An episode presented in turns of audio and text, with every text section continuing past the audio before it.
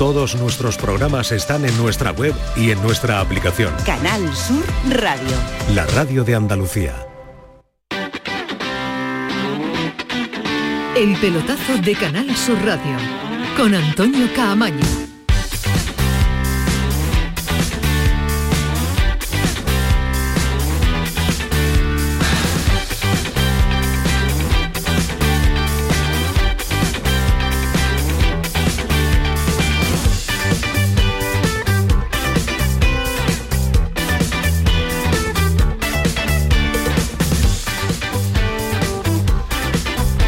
Hola, ¿qué tal? Buenas noches. Sintonía de Canal Sur Radio, sintonía del pelotazo. 10 y 5 van a dar ahora de la noche. Hoy, como se podrán imaginar, es un día difícil, es un día complicadísimo y muy triste para el eh, fútbol español, para el deporte español, para la sociedad española y como no podía ser de otra forma, reflejo también para, el fútbol andaluz. Eh, ya lo saben, seguro. Quien no se haya enterado es porque no está en este mundo, porque eh, esta mañana han encontrado muerto a Álvaro Prieto, el jugador eh, del juvenil del Córdoba, que desapareció el pasado jueves y esta mañana en, las, en la zona de Santa Justa, en la zona de, de las vías, han encontrado su cadáver. yo la verdad y el equipo de este programa y la redacción de deportes de esta casa no vamos a abordar las situación desde el punto de vista morboso ni, ni, del punto de vista de la investigación y qué ha podido pasar y, cómo se pudo evitar y demás. Eh, porque además es un día que para la familia cordobesista es eh, durísimo. El, club del Córdoba Club de Fútbol en el día de hoy, pues sus aficionados han querido concentrarse en el Arcángel para eh, iniciar pues eh, de todo corazón un eh, pequeño homenaje a este chaval, a Álvaro, que, bueno, ¿qué podemos decir? Un chaval de 18 años que, futbolista de élite, jugaba en el División de Honor de Juvenil, que llamaba muchísimo la atención, 18 años, con el objetivo de aspirar a ponerse el escudo de la primera plantilla del Córdoba esta temporada en Primera Federación y no va a poder ser eh, posible por todo lo que ya saben y por todo lo que le hemos venido contando a lo largo de los últimos cuatro días. Eh, vamos a conocer un poquito más de este jugador, de este chaval, de cómo está Córdoba, de cómo está eh, esa familia del Córdoba Club de Fútbol y sobre todo pues rendirle un pequeño homenaje desde aquí, desde la radio, ¿no? sacar un poquito el, corazón y poco más. La verdad que no vamos a rascar, no vamos a hurgar en la herida, no vamos a intentar solucionar nada, pero sí queremos por lo menos tener un pequeño detalle con, el Córdoba, con el Córdoba, con el fútbol y como eh, manifestarle también desde aquí como todo el fútbol español, como todo el deporte nacional eh, andaluz luz se ha volcado con, este, con este conjunto. Vaya por delante el sonido de lo que ha sido una concentración en el Arcángel, eh, homenaje a Álvaro Prieto.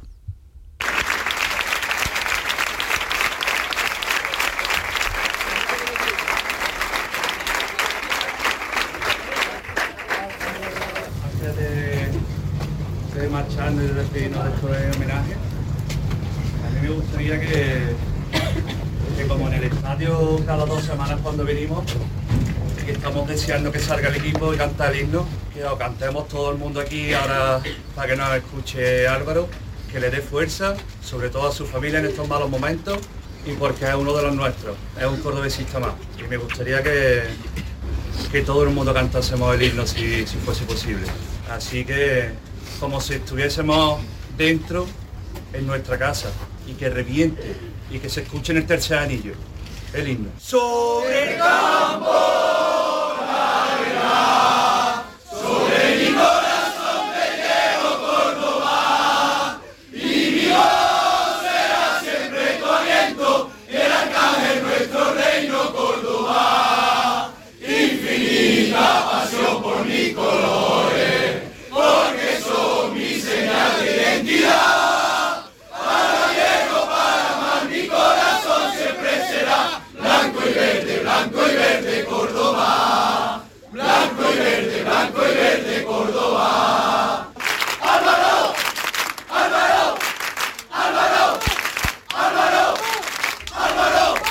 Bueno, pues este es el recuerdo que se ha tenido desde el estadio del Arcángel, el estadio del Córdoba, hacia este chaval que, todo está contado. ¿Qué más, ¿Qué más vamos a contar? Lo que sí es cierto es que es un día muy triste para Córdoba, que está de luto, que todas las eh, plantillas del Córdoba van a entrenar a puerta cerrada durante toda la semana.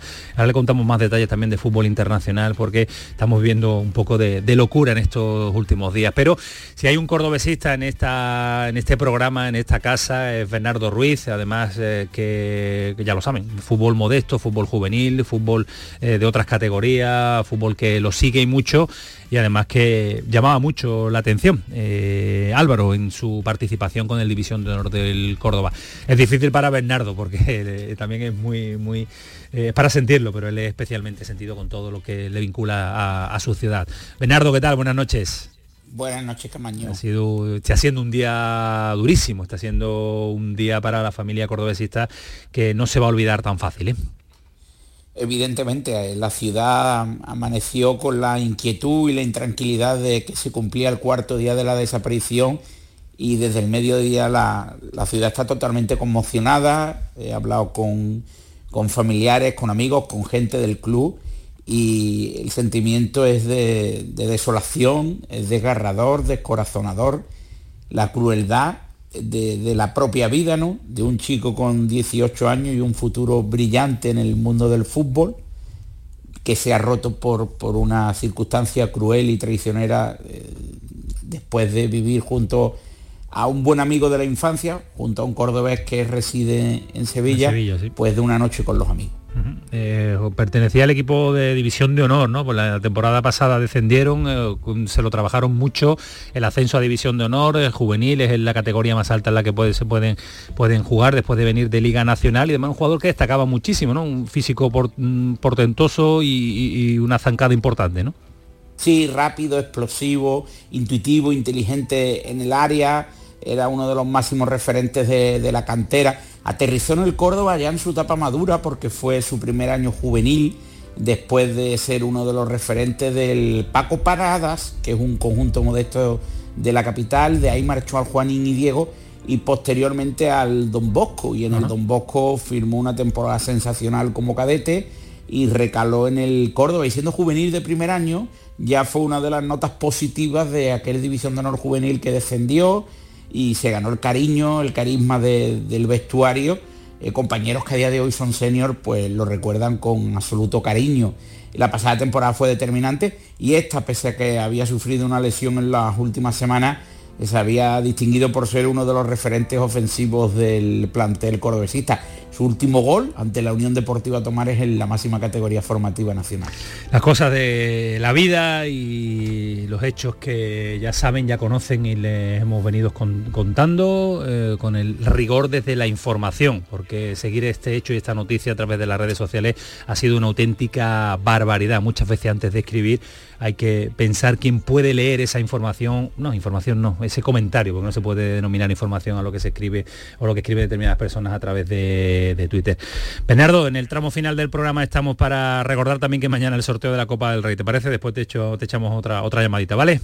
Vale. Yo sí me gustaría agradecerte eh, porque por haber intervenido porque es la forma de permanecer vinculado a Córdoba y creo que que hablo en nombre de la familia del cordobesismo o, soy una de las personas que a día de hoy puede, puede hablar como cordobesista porque la ciudad está totalmente rota y, sin duda pues eh, Álvaro Prieto, el 18 del juvenil, está con, con Juanín y con leyendas vivas del, del Córdoba y será uno de los eh, referente del futuro del, club sin duda alguna. Gracias Bernardo, el tramo final eh, hablamos un ratito más, ese sonido que han escuchado al principio, esos aplausos, ese himno, ese Álvaro, Álvaro, Álvaro, ha sido un eh, sonido enviado también por Ildefonso Fernández, momentos difíciles que están pasando porque la vinculación existe con los jugadores del Córdoba también en su etapa juvenil y ese sonido ha sucedido a las 8 de la tarde. También Fernández Monterrubio, el director general del Córdoba, ha querido pues manifestarse y dar su más sincero pésame a toda su familia, lógicamente. Desgraciadamente se ha confirmado la noticia que ninguno queríamos oír en estos últimos cuatro días, eh, con la confirmación eh, del, fallecimiento de nuestro jugador juvenil Álvaro Prieto. En primer lugar quiero transmitir nuestro más sincero pésame a su familia, a su madre Julia, a su padre Rafael, a su hermana Cristina, al resto de familiares y amigos, también a nuestros jugadores del equipo juvenil y a todo el cuerpo técnico en estos duros momentos. Eh, queremos reiterar a la familia nuestro apoyo incondicional para todo cuanto sea posible. Me gustaría también eh, pedir el máximo respeto para nuestro equipo juvenil, donde hay más de ocho menores de edad y pondremos todos los medios para ayudarles a superar estos, estos duros momentos desde el club. Eh, por último, agradecer todas las muestras de apoyo que hemos recibido durante estos días y que seguimos recibiendo. Gracias a todos por acompañarnos en estos difíciles momentos y esperemos entre todos poder superarlo. Muchas gracias. Pues eh, también el director general, la sub-21, todas el fútbol femenino, el fútbol masculino, el Madrid, el Barcelona, todos los equipos andaluces han tenido pues eh, también un detalle lógico esperado y elegantísimo con el Córdoba Club de Fútbol que estaba viviendo un momento complicado en cantera, un momento complicado también en Primera Federación, después del descenso, la alegría del ascenso, pero esto es un palo tremendo y un palo gordísimo. Desde aquí, desde este programa también, desde esta casa del pelotazo de Canal Sur Radio, mandarle un fuerte abrazo a todo Córdoba y en particular también a su familia. Pero Ismael Medina, es eh, la vida, los palos que uno se lleva y también afecta lógicamente, como no podía ser de otra forma, al deporte y al que practica fútbol y al que practica otro tipo de deporte. Y son noticias que uno no quiere contar y son noticias que uno no quiere abordar, pero así es la vida también. Sí, hola, ¿qué tal? Muy buenas. Lo comentabas tú, ¿no? Firmar eh, sobre todo lo que tú has comentado, el pésame a, a toda su familia. Eh, lógicamente uno ha seguido todo lo que sucedía hasta que hemos conocido la triste noticia hoy a mediodía del, fallecimiento. También, lógicamente, eh, aparte del pésame, uno como padre también uno se pone a pensar, uno que tiene, que tiene hijos, se pone, eh, empieza a pensar en los padres y bueno, ver primero que cuando podamos saber qué ha sucedido definitivamente y también reflexionar, ¿no? Un poco todos hacia dónde vamos, cómo podemos ayudar, la verdad, todo, pero bueno, descanse en paz y un abrazo muy fuerte para Alejandro, ¿qué tal? Muy buenas noches. Buenas noches, Camaño, ¿qué tal? algo, porque el día está marcado por esa tristeza eterna o tristeza permanente que llevamos en el día en el día de hoy. Sí, Te tocaba vivirlo además esta mañana muy de cerca. Y que va, y que va a durar, bueno, desgraciadamente, desgraciadamente, desgraciadamente, eh, desgraciadamente evidentemente para para todos los amigos y para toda la, familia de Álvaro, ¿no? que yo creo que es ahora mismo los que realmente lo están pasando horrible, no me lo quiero ni imaginar ¿no? cómo, se lo, cómo se lo están pasando después de una noticia tan devastadora eh, y, lo que hay que estar es con ellos ¿no? y, echarles un brazo por encima pues y, tratar de animarlos en la medida de lo posible, que es complicadísimo. Y, poco más, sí, daba la casualidad que yo llegaba desde Madrid, desde el Open de España de, golf, llegaba pues prácticamente a la hora que estaba montado el dispositivo, ¿no? Recién eh, descubierto el cuerpo de Álvaro y la verdad es que eh, se te cortaba, se te cortaba la sangre, ¿no? Se te leaba la sangre, ¿no? Viendo, viendo, viendo esas imágenes. Eh, esa tienda de campaña, ¿no? puesta cuando estaban trabajando pues, todos los, policías y los miembros de los cuerpos de seguridad. En fin, que, mucha tristeza, que mucha desgracia, que poco poco podemos decir aquí o poco podemos hacer aquí eh, que pueda aliviar el, dolor de, esa familia, simplemente pues estar con ellos y, que, y que lo pasen pues de la manera eh, menos mala posible, dentro de que evidentemente va a ser un, trago terrible y muy difícil de superar. Pues sí, yo lo único que querría era reflexionar muchas veces sobre el uso de las redes sociales y sobre el momento en el que hay que saber utilizarla y saber eh, qué mensaje lanzar y la cantidad de bulos permanentes que estamos viviendo y los cuatro días durísimos, por eso decía yo al principio, antes de escribir que se piense en el es que, todo el mundo el mensaje y cómo lo está pasando esa familia. ¿eh? Ya, pero Antonio, el problema es que todo el mundo tiene acceso a las redes sociales y no todo el mundo está preparado. Pero entonces, entonces claro. yo creo que las redes sociales no es un medio de información, es que yo. Bueno, es que el que se lo tome como un medio de información se equivoca, así de claro. el problema. Fali, ¿qué te voy a preguntar, Chato? Yo sé que son momentos duros, que ahora iremos avanzando, nos iremos animando, porque este programa siempre tiene ese, carácter eh, más eh, de, tener eh, un poquito más de, pasarlo bien, ¿no? Y nos va a costar en el día de hoy, pero lo vamos a intentar también por, por Álvaro, pero, pero sé que es un momento difícil. Buenas, noches, buenas noches a todos. Y un poco la línea de Alejandro, ¿no? De enviar un mensaje muy afectuoso y de solidaridad y de cariño a la familia se están contando tantas cosas que si esto es como parece, me parece una muerte absurda. Me parece absurdo que, en estos tiempos haya podido ocurrir eso. Y también hago una reflexión, una reflexión, una autorreflexión para los medios de comunicación que no son redes sociales y algunos de ellos han cometido algunos errores imperdonables. No voy a citar a nadie, pero yo creo que hay que hacer una autocrítica porque a veces se hacen las cosas muy mal. Y, en esta línea acabo de ver Antonio que es la actualidad que se ha suspendido ahora vamos con eso también. el Bélgica-Suecia por un atentado terrorista en Bruselas. Bruselas. A los parecer hay al menos dos aficionados suecos muertos por eh, presuntamente por un, un terrorista que al grito de Al-Akbar con un Kalashnikov ha asesinado a dos aficionados suecos en fin, es el mundo un poco que, fue toca vivir y... Por lo que leemos, siete y cuarto fue la, los asesinatos y en el descanso los jugadores de Suecia ya han dicho que no querían seguir jugando, cuando ya imagino que recibían las noticias y ha sido suspendido eh, al descanso ese partido entre Bélgica y Suecia con, esta noticia que también es tremenda porque eh, los aficionados iban con la camiseta de, Suecia y los jugadores han dicho que no iban a salir en la segunda parte a jugar al fútbol, lógicamente. Eh. Eh, esta sociedad, estas cabezas que algunos manejan y tienen encima de los hombros. 10 y 20, con este tema nos vamos a marchar directamente a publicidad. Hoy no tenemos programón, lo vamos a intentar hacer por Álvaro, pero hoy no tenemos asunto programón porque lo vamos a pelear y lo vamos a hacer eh, por él. Pero este era el tema que más escuchaba y tenía en ese teléfono. en homenaje a él también, me lo ha mandado Bernardo, este era el tema que más le gustaba a Álvaro y con esto nos vamos a marchar directamente a publicidad. Vamos a intentar continuar en esta noche de Canal Sur Radio, en esta noche del pelotazo, con muchas cosas que le vamos a contar por delante. Se, lo aseguramos que lo vamos a pasar, intentar pasarlo bien. Hoy tú te vienes conmigo y quizá mañana cuando te vaya por la mañana no diga nada o quizá lo note en tu mirada.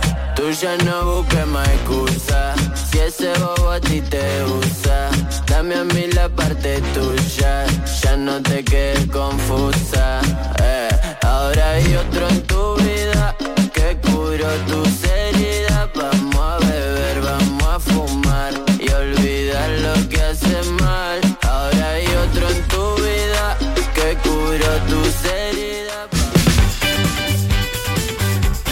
El pelotazo de Canal Sur Radio con Antonio Caamaño.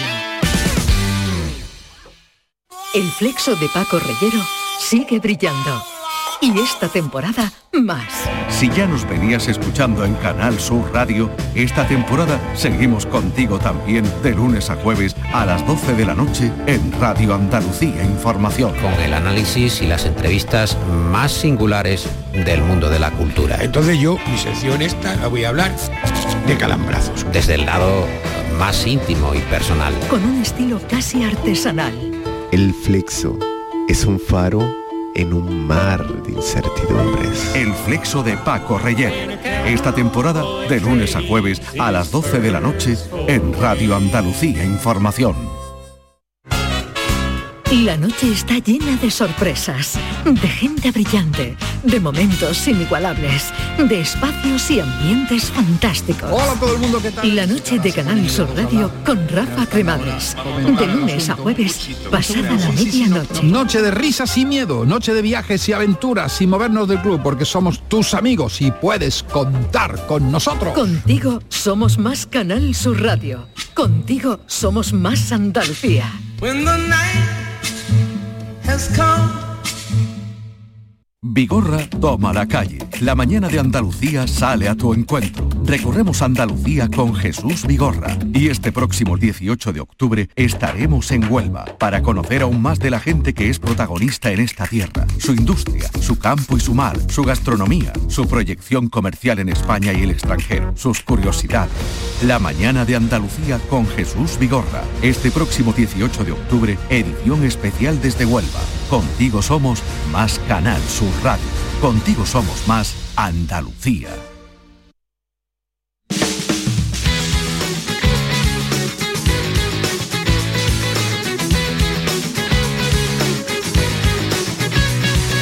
El pelotazo de Canal Sur Radio con Antonio Caamaño. Y con eh, Alejandro Rodríguez, Fali Pineda Medina, con eh, Paquito Tamayo, al que voy a saludar ahora, con eh, Juan Carlos Vara, con José Pardo, con toda la reacción de deportes. Y un abrazo muy fuerte que tenemos que mandarle también a Kiko Canterla, Lo tenemos esta semana ahí con unos asuntos médicos, pero que no, eh, que está fenomenal. Está el tío, vamos, está el tío para que empiece mayor, eh, pero, que- pero bien.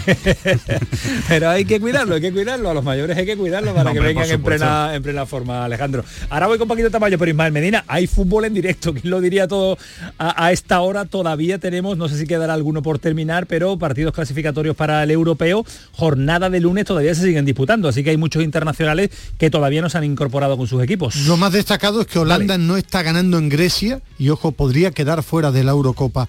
Holanda, la Holanda de, de va empatando a cero ante Grecia, ha fallado un penalti. Eh, Holanda y después de lo que se ha jugado hasta ahora, porque eh, recuerden que ha sido eh, suspendido en el descanso el Bélgica-Suecia, el 0-5 de Portugal en Bosnia, sobre todo porque hay una circunstancia que aunque suceda mucho, yo creo que hay que remarcarlo, dos goles más de Cristiano Ronaldo eh, se ha ido a Arabia, eh, pero tiene mucho mérito mucho que gol, en la superélite sigue marcando Oye. goles, gana 0-5, dos goles de Cristiano Ronaldo, Joao Cancelo, Bruno Fernández y el que tanto le gusta a Alejandro Joao Félix. Félix. También, gusta marcar, gusta, el que enamora a Alejandro Rodríguez. Muy buen jugador.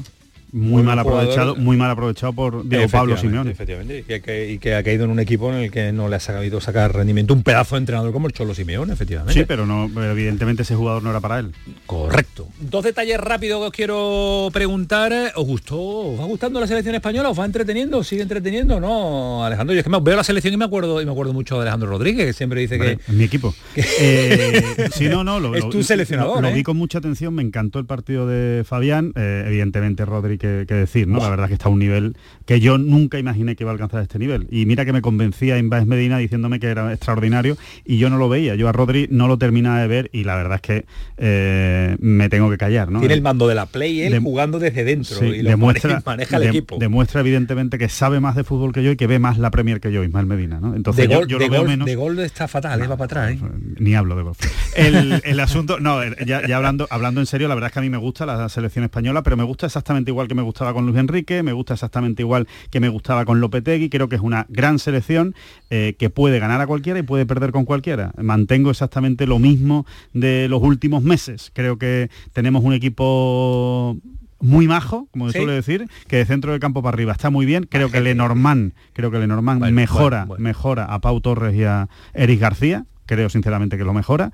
Y, y a partir de ahí, pues con un Carvajal en un gran momento de forma, el lateral izquierdo, pues eh, Valde, ¿no? Cuando, cuando no está O Fran, lesionado. o Fran García que no anda mal. O Fran García que no anda mal. Creo que la selección eh, es interesante. Creo que es una selección interesante, pero estamos en lo mismo. Eh, podemos palmar contra Suecia o contra Bélgica, ya que hemos dicho los dos equipos que están jugando hoy, como podemos ganar a Francia, que creo que es seguramente el referente ahora mismo en el fútbol mundial, pues junto con Brasil, quizá, o Argentina. ¿no? A mí me sigue asombrando una cosa, que no sé si estaréis de acuerdo, que es la capacidad que tiene España para dominar juegue donde juegue para tener la pelota y para que se juegue a lo que España quiere y someta a los rivales. Creo que ahora mismo seguramente Francia Yo quiero y verlo Brasil. eh, con grandes selecciones. No, eh.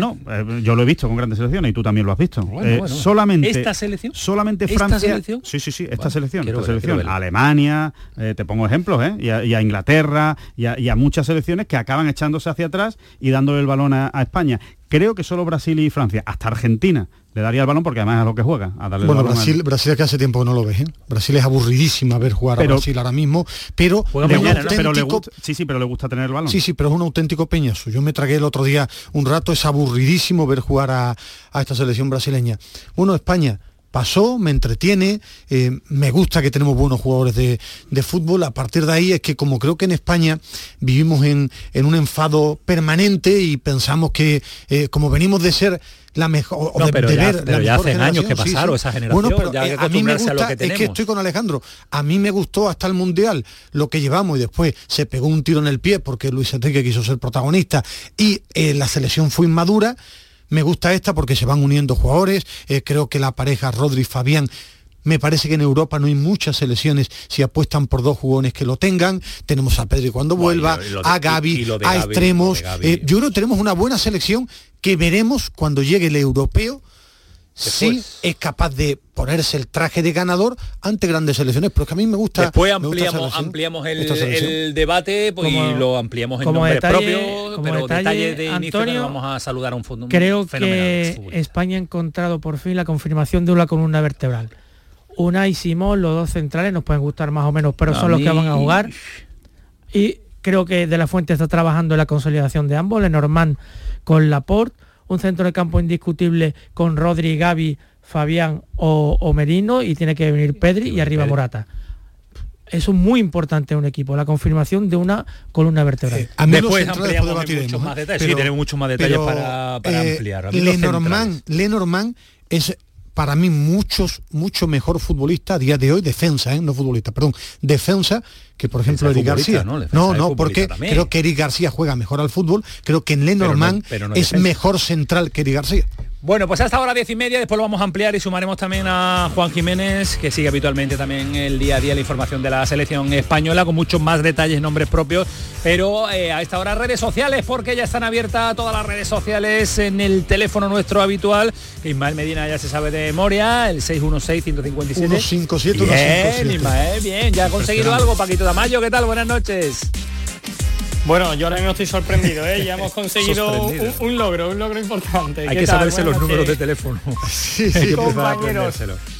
Como bien acabas de comentar, Antonio, tenemos ya nuestras líneas abiertas, nuestro WhatsApp el 616-157-157 y nuestro Twitter arroba el pelotazo CSR. A lo largo del programa vamos a tener muchos temas con los que pueden ir comentando nuestros oyentes, ya sea por mensaje de, audio, mensaje de escrito de WhatsApp, comentarios en Twitter. Y, como no puede ser de otra manera, Antonio, pues te puedes imaginar todas las muestras de condolencias y sobre todo esos mensajes que nos están llegando desde Córdoba eh, con ese bonito homenaje ¿no? que ha brindado el Córdoba por eh, Álvaro Prieto. Pues eh, también está lógicamente las redes sociales sumándose a ese a ese sentimiento durísimo en torno a Álvaro Prieto. Así que ya están en nuestras redes sociales abiertas, nuestro teléfono también para si quieren por si quieren participar nuestros oyentes en este programa del pelotazo. Diez y media era la hora en la que habíamos quedado con un auténtico fenómeno metido ahora en labores. Lo, era, lo era de jugadora. Que sí, pero lo vi ya ejerciendo. ¿Ya lo viste? ¿Lo has visto? Sí, sí, lo he visto. Lo he ido tres veces a Granada, todavía no lo he visto Yo los desde dos las partidos alturas, que he hecho del Granada lo he visto en el, cerca. en el ¿Y cómo lo ves? Ahí. ¿Cómo lo ves? Feliz, feliz, eh, lo veo. Sí, no, lo veo feliz. Yo después de tanto tiempo jugando, lo que lo veo es feliz, con ganas de seguir aprendiendo y que, bueno, mejor de lo que yo esperaba. Yo es que como pienso que cuando un futbolista deja el fútbol tiene que estar hundido, como yo me sentiría, pues lo vi mejor de lo que yo esperaba. Jorge Molina, ¿qué tal? Buenas noches. Hola, buenas noches. ¿Cómo estás? Eh, por lo que me dice Antonio Viola, los horarios todavía de futbolista. Esto de acostarse tarde tampoco, no lo llevas, ¿eh? Uf, no, es, al contrario. ahora acabo mucho más reventado que, futbolista. ¿Y eso ahora por qué? Pues porque ahora hago el doble de horas también. ah, ahora te has dado cuenta lo que es trabajar de verdad, ¿no? sí, sí, antes, bueno, pues podía permitirme un poquito más la, la, también para descansar después del entrenamiento y, y pues bueno, pues por la noche podía podía estar un ratito más despierto. Vale, vale, vale. Oye, ¿cómo, cómo lo llevas? Ismael Medina, las veces que ha hecho el partido, yo lo yo estaba en la cabina, te he visto poco salir, sale más Paco López, que vive permanentemente fuera, te he visto poco salir, pero el que está a pie de campo dice, no, lo veo, lo, veo feliz, lo veo contento. ¿Es así? ¿Es la sensación que, nos da a nosotros desde fuera? Sí, no, la verdad que estoy contento, estoy contento, estoy, estoy feliz, eh, como decía, al final estoy aprendiendo mucho ahora desde desde otra faceta, eh, aprendiendo mucho de, Paco y de su cuerpo técnico y, bueno, y echando una mano y ayudando también en, lo que puedo. Fue, eh, fue un final de temporada, eh, Jorge, con, con, la lesión, con abandonar la carrera, con, con, con llegar a un cuerpo técnico ¿Cómo asimila un futbolista que siempre será futbolista esa transición y esos momentos de qué hago, sigo, no sigo, me recupero, lo intento, me voy y me dedico a, intentar ser entrenador? ¿Cómo fueron esos meses, eh, Jorge? Bueno, es verdad que fueron complicados, fueron complicados sobre todo un poco por, la incertidumbre, por la incertidumbre que tenía de, no saber. Al final, de verdad que el futbolista, pues bueno, yo creo que lo que más miedo de la futbolista es, es el día que llega que llega al final de su carrera, ¿no? Pero bueno, eh, es verdad que también eh, lo, eso es lo malo, pero lo bueno es que también eh, muy rápido, pues bueno, eh, salió en el club quería que continuase aquí y, después Paco pues pues me dijo que quería contar conmigo en su cuerpo técnico también y, y bueno, pues al final esa transición ha sido un poquito un poquito más llevadera porque pues bueno, eh, es verdad que he dejado de, jugar, pero sí que el día a día, pues bueno, es en el verde también, es en los despachos, eh, estoy con, bueno, aunque con los compañeros de otra manera, pero pero bueno, eh, con la mayoría he sido compañeros hasta hace nada y pues bueno, esa, esa, transición es mucho más sencilla. ¿Recuerdas el, el, día, el momento en el que lo decides, eh, Jorge? Dices, hasta aquí, se acabó. ¿No lo consultas con, con alguien, con, con la familia o es una decisión personal? Sí, bueno, no, lo consulto con la familia, lo consulto con la familia. Al final, pues, pues bueno, hablando con, con el club también y ofreciéndome esta posibilidad, pues ya barajas todas las opciones y lo que piensas que es mejor, pues eso, tanto como para mí como, como para mi familia y al final, pues, pues bueno, decidimos que, que era la mejor decisión. Y ¿Hay algún momento que dudas, Jorge? Porque al final eh, tenías alguna oferta, llegas a pensar, te veías con ganas y con fuerza, o ya también detectas tú que es el momento de parar. Sí, no, dudas, dudas tenía muchísimas, dudas tenía muchísimas porque sí que sí que me sentía con, con fuerzas y con ánimos de, de seguir, pero bueno, eh, a veces las cosas vienen así también y ya había que tomar una decisión y, y pues bueno, creo que también era de cara al futuro, pues era, era también lo, más acertado. ¿Se echa tanto de menos como lo esperabas? El no jugar, aunque estés en el césped, al final no eres futbolista. Ahora mismo. Sí, sí, sí. no, me refiero, pero él va al campo, pero, lo sabe. pero distinto. Si se echa, es que yo he hablado con muchas, muchos jugadores que dejan el fútbol y te hablan de lo mal que lo pasan las primeras semanas. Pero, pero, yo imagino que Jorge todavía se meterá en el rondito o no.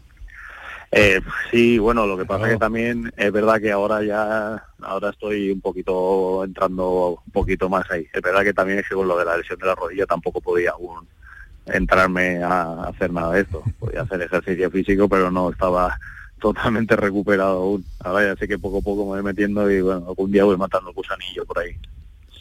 ¿Era tan duro dejarlo el día después?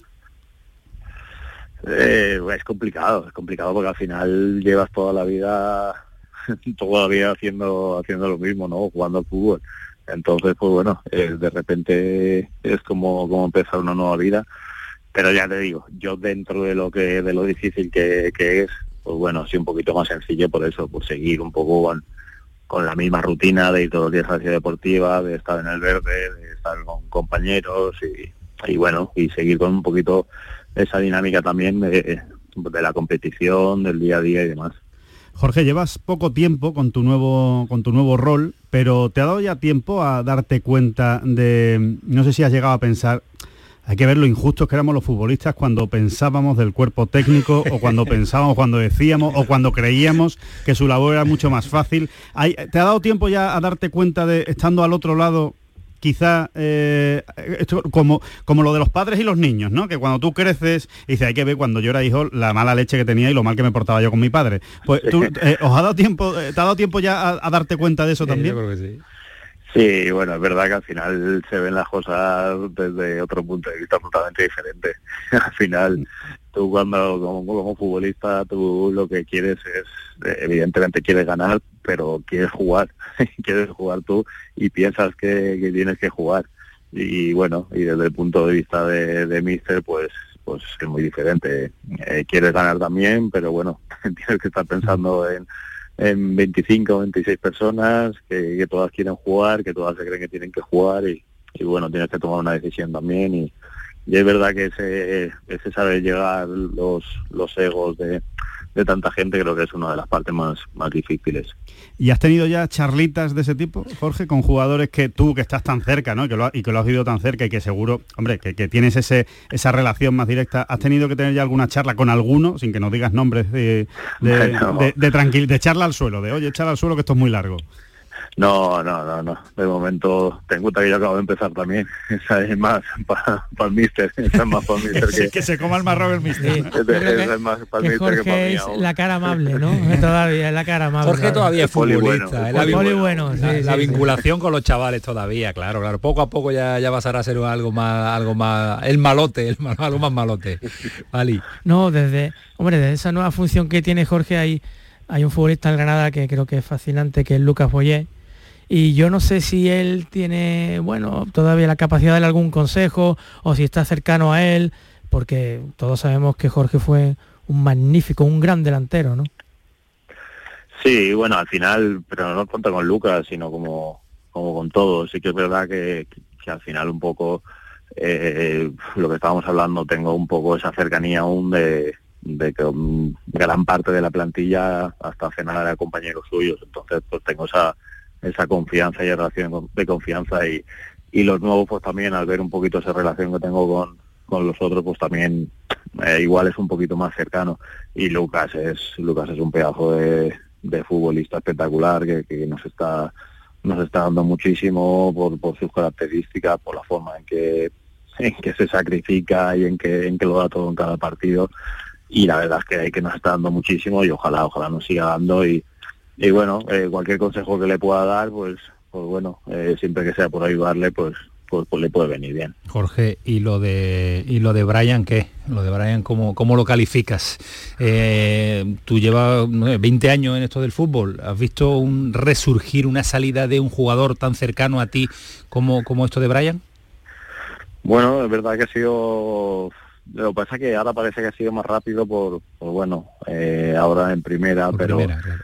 Pero lo de Brian el año pasado ya pues bueno, nos ayudó mucho también en, el ascenso, quizá no no siendo tan determinante, quizá entrando más en, segundos tiempos, y pero por sus características, pues bueno, la velocidad que tiene, el regate, pues la definición, eh, nos ayudó muchísimo, pero es verdad que, que también ha tenido un proceso de, mejora, de, del chico querer mejorar, de, escuchar, y, y bueno, ahí también le, le ha ayudado el, el míster y, y el cuerpo técnico del año pasado también trabajan de, manera individual con, con, cada uno de nosotros y bueno, y ahora también con, con ellos y, y, es verdad que, que Brian ha sido muy receptivo, ha escuchado también y ha dado ese saltito, ese saltito que después con las cualidades innatas que tiene, que, que es lo más difícil, eh, ese, ese, desborde, esa definición, esa velocidad, pues bueno, eh, ha mejorado mucho y, y, ojalá, ojalá siga mejorando porque pues bueno, aún creo que tiene, tiene margen de mejora en,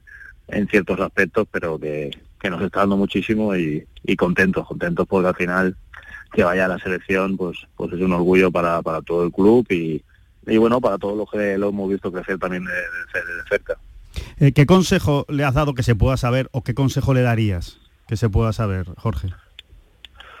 Bueno, yo con Brian he sido muy pesado, lo tengo que admitir, pero pero más pesado, pero más el año pasado, cuando era compañero suyo, que, que quizá este año. Eh, el año pasado es verdad que, pero porque creo que, que tenía unas características que, que podía ser un, un cañón, como, como lo está haciendo, y desde buen rollo y demás, pero es verdad que, que le insistió mucho en, en ciertas cosas que creo que le podían venir bien y, y bueno, y después ya te digo, y Brian también al final siempre siempre re, ha sido receptivo y, y desde dentro, sobre todo pues, con los compañeros, siempre es más fácil el, el llegar a alguien para, para poder ayudarle. ¿Qué te pide Paco López de tu trabajo? ¿Cuál es la charla que tenéis antes de empezar tu trabajo ahora y cómo es el día a día y qué te pide Paco López a ti? No, Paco, eh, Paco es verdad que es, es, un técnico especial por, por la forma en que tienen de, de trabajar. Creo que es más diferente que he tenido en mi carrera. Y Paco entiende el cuerpo técnico como, como un global. No es que, sí, evidentemente tiene un preparador físico, tiene un entrenador de portero, su, su segundo, que, es Tony, que es su hermano, pero eh, todos hacen las funciones de, de todos, entienden como un global, todos ayudan en todo, todos ayudan desde el aspecto táctico, desde, desde la visión de analizar partidos, desde desde todo. Entonces, pues bueno, quería simplemente que, que fuera uno más de ellos, que, que pusiera mi granito de arena y, y bueno, la verdad que, que encantado. Pero eh, cuando, cuando hablas del de, entrenador especial distinto que, que has tenido, eh, ¿algún detalle que, que, lo marca? Porque has tenido grandes entrenadores a lo largo de, de, tu larga carrera, claro. Sí, no, de tal porque creo que es, que es un entrenador que se preocupa mucho por el jugador, por la persona.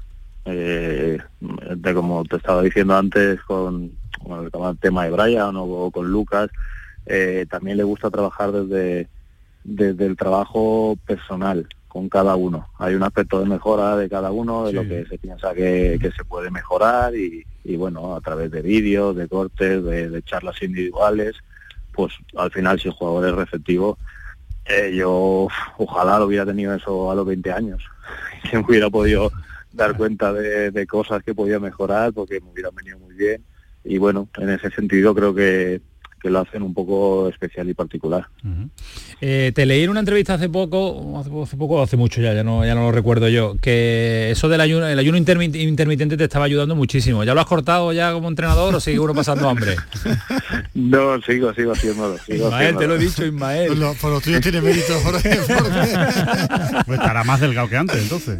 Eso debe... No, que va, que ¿No? va, que va. no? no, no, ya te digo, no es lo mismo entrenar todos los días eh, y además, bueno, lo estricto después de, de una Pero, pero, dieta.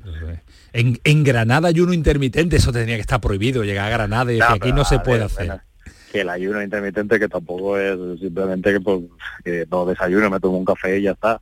Pero bueno. Vale, vale, ya no comes hasta el mediodía, ¿no? Sí, sí, después al mediodía ya sí que como y ceno tranquilo. A ver, es, es una herramienta más que, que hacía, que tomaba y, y bueno, lo sigo haciendo porque me venía bien, la verdad. El, el Oye, y chándal algo- de momento no, le está bien. sí, lo he visto le el chándal. el chándal de- no, No sé está apretado, no no sé cuándo termine la temporada ya, bueno, pero de momento le está bien. Oye, y Jorge, ¿y hay algún alimento que, que no tomaras o que tuvieras prohibido como futbolista y que ahora ya te lo estés permitiendo? Botellín. O un botellín, puede Bueno, ser, perfectamente. al final eh, no es que tengas, aunque sea futbolista, no es que tengas prohibido ninguno Entre comillas, pero bueno, yo creo que todos sabemos un poco los que son un poco más, más perjudicables, ¿no? Pues al final lo- todo lo que tenga azúcares, eh, productos procesados, pero que tampoco sigo sin tomar, pero bueno, pues alguna cervecita también, como, como has escuchado por ahí, algún botellín pues por ahí, pues bueno, ahora tienes un poquito más de libertad para para tener un, un poquito más de, de esos caprichos si te apetecen, pues pues Claro. no estás tan, tan tan limitado como antes. Dos rápidas, Jorge. Una sobre el Granada. eh, va la cosa mejorando. No nos va a hacer sufrir, ¿no? Dinos que no. O que, o que vaya, No, vaya no, inicio de temporada, ¿no?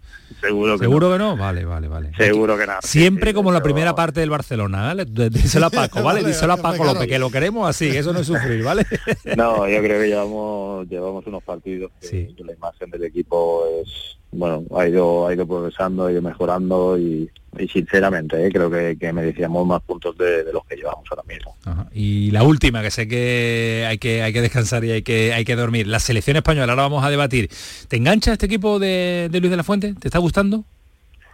Sí, sí. Al final yo creo que, que bueno, eh, cada uno tiene un poco sus sus opiniones sobre jugadores, pero pero bueno, al final yo creo que es positivo también que, que se valore a gente a gente que lo está haciendo bien, como es el caso de, Brian, por ejemplo, y, y que lo demostró el otro día también, que puede aportar cosas nuevas y, y bueno, está cumpliendo los objetivos. Estamos en estamos clasificados ya y, y sí, yo creo que sí. Yo creo que al final la selección siempre engancha, aunque esté jugando mejor o un poquito peor, pero yo creo que al final eh, los que nos gusta el fútbol y, y la selección española te engancha siempre. Oye, ese, ese mm, pellizco de no haber vestido a la roja tienes que tenerlo, ¿no? Sí, bueno, el otro día me hicieron una entrevista y me preguntaban Ah, qué, sí. qué te había faltado en tu carrera y pues sí, dije vestir la selección, pero bueno, eh, pues es lo que es hasta lo que he llegado y si no he llegado para vestir la selección, pues pues Bueno. no hay más, pero bueno, estoy contento de la carrera igual. Eh, a- para algunos parece más barata que para otros ya llegada a la selección española, ¿eh? Bueno, pues ya te digo, al final yo estoy contento hasta, hasta donde he llegado y, hombre, claro, me hubiera encantado vestirla, pero pero bueno, estoy contento con lo que he hecho. Fue, fue en Granada cuando leí el otro día una declaración, de no he visto un jugador más pesado que Gaby, dijo algún jugador del Granada, ¿no? Más intenso, más pesado, más, más, más artible, ¿no? Me parece que fue alguien, algún jugador compañero del Granada, ¿no? ¿No, sí, Jorge? creo que fue creo que fue Gerard el que, el que lo leí por ahí. Sí, pero pero creo que pero lo dijo en, Sí, en plan positivo. ah, En plan positivo, en- sí. en- en plan positivo. Sí, sí, que sí, al final yo creo que, que Gaby es el el jugador que, que todo el mundo odia cuando juegas contra él, pero, tener pero- siempre compañero. quiere. Ah, pero que todo el mundo lo quiere en su equipo, que todo el mundo lo quiere de compañero porque porque te da muchísimas cosas, ¿no? Y al final yo creo que eso eso es positivo, de, sí, es, es un halago hacia él. Jorge, lo que ha ganado el mundo del fútbol y el cuerpo de entrenadores, pero lo que ha perdido el periodismo, tío, vaya, vaya pedazo de comentarista que tendríamos aquí en Canal Sur Radio fichándote para los Tuviera partidos otra de vez 20 Granada. años que volviéramos a entrevistarlo como delantero centro. Recuerdo, recuerdo un partido de Jorge con el. Elche en el campo del Betis. Uf, yo creo que ahí lo firmaron, vamos. ¿Sí? Es un partidazo brutal. No sé si, si Jorge lo recuerdas. Fue un poco... Sí, sí, bueno, el fue el, el, Elche que, ganamos 0-3 y, y marqué dos goles, fue, bueno, el año antes de, de fichar por, por el Betis. Además era un, un sábado preferia me acuerdo, o sea que no creo que... lo celebraste bien, lo celebraste bien. Estaba, marcado, estaba marcado ese partido, lo yo. Jorge, muchas gracias, cuídate mucho. Nada, un auténtico placer saludarte y charlar de fútbol con Jorge Molina, miembro del cuerpo técnico de este Granada, que yo decía convencido que no nos va a hacer eh, sufrir. Y decía Alejandro, uh, uh, uh, que, no nos haga sufrir mucho. Yo creo que sí, que nos va a hacer sufrir seguro el Granada, pero espero que sea un sufrimiento con final el viernes es, importante en Pamplona, ¿eh? contra zona Selección española, viene un sonido de Gaby, del que estábamos eh, hablando. ¿Qué te pasa, Ismael? Que te lanzabas por el micro ahora. Ha habido un gol, ha habido un gol, ¿no? En el Puedes dejar de decir Holanda. Porque es que llevas todo el principio de la temporada diciendo Países Bajos y ahora dice Holanda. No, no, porque me equivocaría, me gusta Holanda. Ha ganado 0-1 de penalti. Si es que no es Holanda, te puede gustar, pero no es. Bajos, Países Bajos. Pero bueno, si no chincho a Alejandro para que para un día, que, para un día que coincido con él. Escuchen a Gaby, escuchen al fenómeno. Contento por, por, el resultado del equipo, yo creo que hemos estado muy bien y al final ha tenido su fruto. Hemos venido con una racha de victorias muy buenas y, bueno, en Noruega sabíamos que era un, un, equipo jodido, aquí sobre todo en su, en su estadio, en su campo y, contento. Muy contento y ayer dábamos unos datos en el tramo final de, la gran jugada, de datos que sí, 25 partidos ya con la edad que tiene con 19 años, eh, la verdad es que son etapas diferentes, pero a esta altura Sergio Ramos, que es el jugador que más, veces ha vestido la camiseta y podía superar el récord eh, más absoluto de todos los tiempos, tres partidos solo. Va, va camino Gaby de hacer historia si la lesión. Tres partidos más Sergio Ramos. Tres, partidos, no, tres partidos solo, llevaba. Sergio, tres. Sergio Ramos 22 de diferencia. Que es muy chico, ¿eh? Es que muy chico, tiene 19 años. muy chico. Ha llegado muy pronto a, a, todo, ha llegado muy pronto a todo. Y dentro de mm, un cuarto de hora estamos diciendo que la Min Yamal lleva más que, que Gaby. Sí. A, su edad. Es que, se juega mucho. años. Se juega mucho. Yo creo que con Gaby em, se ha cometido para mí la injusticia del, fútbol o de la vida actual, que se pasa del halago a la crítica con una rapidez tremenda. Gaby es muy bueno, si no, no estaría titular en el Barça. Que cometa algún exceso, algún error, claro, claro que lo va a cometer. Ahora, ese temperamento que él tiene, se lo transmite al equipo. Él no es tan vistoso como Pedri como Iniesta, eh, con esa calidad técnica. Ahora, hace muchas cosas muy importantes para un equipo. Pero lo que trabaja, lo que... exactamente, pero no es solo ese Gaby trabajador, currante, es un futbolista que tiene calidad, claro, va a llegar a España. para ser titular en el Barça. En la selección juega mejor que en el Barcelona. Para mí el Barça juega también muy bien. A mí está hace un principio de temporada en el Barcelona. Yo lo veo mejor eh, jugando al fútbol en ese sentido a mí, me parece a mí me parece una versión mejorada de Coque, que no es poco cuidado, ¿eh? que estamos hablando de un gran jugador, que, que, parece que Coque no es muy bueno, pero Coque es un grandísimo jugador. Yo creo que es una versión eh, mejorada de Coque. Muy regular, muy, regular, juega siempre. Que da mucho al equipo, muy eh, solidario con el equipo, que, está... Que trabaja mucho. Juegas con 12. Pero no sé, con, la selección, con, la selección tiene hasta más gol, ¿no? Que, el Barcelona. tiene, más llegada. Tiene, más llegada. Pisa más área. Lo que pasa es que el físico es muy distinto, pero a mí me parece el físico y su forma de jugar. Un Lampard del Chelsea, me parece un jugador que hace muchas cosas bien, eh, Lampard tenía más gol, pero es que Gaby tiene eh, un poquito más, ofensivo. sí, porque bueno, el fútbol inglés más de, de, vuelta, pero Gaby se lesiona muy poco, que es muy importante. Juega mucho, tiene mucho carácter, defensivamente aporta bastante, tiene buena calidad técnica, no es un súper virtuoso, no es Modric, no es eh, Iniesta, por ponerte ejemplos que a la gente le puede parecer, pero a mí me parece, pero la tiene, me parece, primero, y tiene un liderazgo en el campo extraordinario, él cuando todo el mundo se asusta, él aparece, él va a la guerra, él tiene un liderazgo en el campo que me parece muy importante, me parece un súper jugador. No, un matiz a lo que decía Ismael, eh, dice, se lesiona poco, se lesiona poco porque va de verdad. Bueno, es un jugador que va de verdad y que va con fuerza. Y normalmente cuando tú vas de verdad y vas con fuerza, puedes tener mala suerte y te puedes lesionar, por supuesto. Pero, es más difícil pero que son las lesiones de contacto, Alejandro, pero las lesiones que no son de contacto, que son de, rotura, también su musculatura, eso es cuidarse. eso es cuidarse, también. y su composición física es brutal. Fijaos, Pedri, ¿no? Que se lesiona casi constantemente. Pedri, mayor y le da, pero y tiene esa debilidad. No creo que Pedri sea porque no Yo creo Que, a Gaby no, le falta un poco de liderazgo y de talento para eh, ser definitivo en partidos cruciales. 19 años. No, es que no, es que no tiene ese talento, no tiene ese talento técnico. tiene otros muchos talentos, pero no, tiene, no es un super, no es un super crack técnicamente hablando. A mí, me parece, a mí me parece que es mucho mejor de lo que creemos. Yo también. Lo que yo pasa que no es tan vistoso, me refiero. No es, no te va a ser eh, un regate que va a quedar a todo el mundo, o va a dejar a todo el mundo nubilado, pero a mí me parece que es mucho mejor de lo que pensamos, mi percepción. Creo que además tiene un margen de mejora brutal y creo que es, repito, un superjugador. Pues yo creo que no tiene margen de mejora. Yo Yo, creo que sí. yo creo que Gaby lo que tira es mucho de su físico y cuando ese físico no le acompañe, no que seguramente mejora será durante mucho 19 tiempo. años, Hombre, a es ver, que algo le es quedará una manera de hablar, es una ¿no? manera de hablar, pero eh, es tácticamente es extraordinario, es muy bueno, con alguna que otra laguna que la cubre con el físico, pero es bastante bueno. Llega al área, tiene gol, es un jugador con un despliegue físico extraordinario. Yo creo que técnicamente no, no, no tiene mucho margen de mejora. Para mí es sí. a lo que, ref- a lo que me refiero. Yo sí creo que tiene margen de mejora técnicamente, Mejoró porque está creo- con 26 Pero años. por edad, Permitidme ¿no? un instante, voy a saludar a Juan Jiménez porque está con nosotros hace un ratito escuchándolo y quiero que forme parte también del debate sobre Gaby, el debate sobre El que la mejor lo conoce, selección, el que mejor lo más, ¿no? conoce y sobre todo si Alejandro Rodríguez dice que tiene que entrar Juan Jiménez, que entonces hay que cumplir la palabra de Alejandro Espero Rodríguez. que tenga buena voz. Sí, ¿por qué? Viene No, porque de estar- espero, pero ver, simplemente vamos lo a deseo, catarlo, lo deseo, suele- porque Suele tener buena voz, suele No, tener- porque creo que el fin de semana ha cantado alguna que otra copla. ¿Qué me estás contando? A ver la voz. Juan Jiménez, ¿qué tal? Buenas noches. Buenas noches, yo Buah, diría que, torrente, que ¿no? perfecta. Es un torrente, ¿no?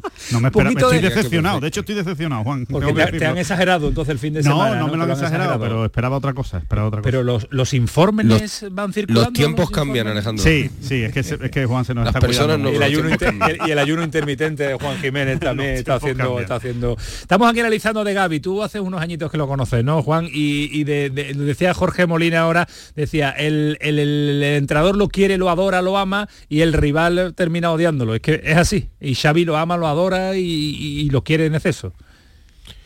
Sí, hombre, yo creo que estaba ahí, mm, ahí el, de- el debate era interesante porque yo creo que a Gaby hay, muchos planos desde donde analizarlo. Yo creo que Gaby es el pack completo. O sea, Gaby yo creo que no lo pueden medir eh, por su calidad técnica, que por cierto, yo sí pienso que es un jugador muy bien dotado técnicamente, maneja perfectamente las dos piernas, se posiciona bien en el campo, se gira bien, el primer jugador que hace cinco goles con menos de 20 años en la selección española. En el Barça hace su- sus cosas. Luego físicamente, obviamente, es un jugador, eh, a lo pequeño que es muy potente y que va mucho al choque. Mentalmente es un jugador eh, súper preparado, eh, un líder. eh, yo creo que más allá de, de que hay gente que seguramente Gaby no, no vaya a ser un líder en el vestuario en función de los discursos, pero hay líderes que ejercen su liderazgo en el campo y yo creo que Gaby con, con 19 años lo, lo es. Y, y decía lo del pack completo porque creo que todo eso que tiene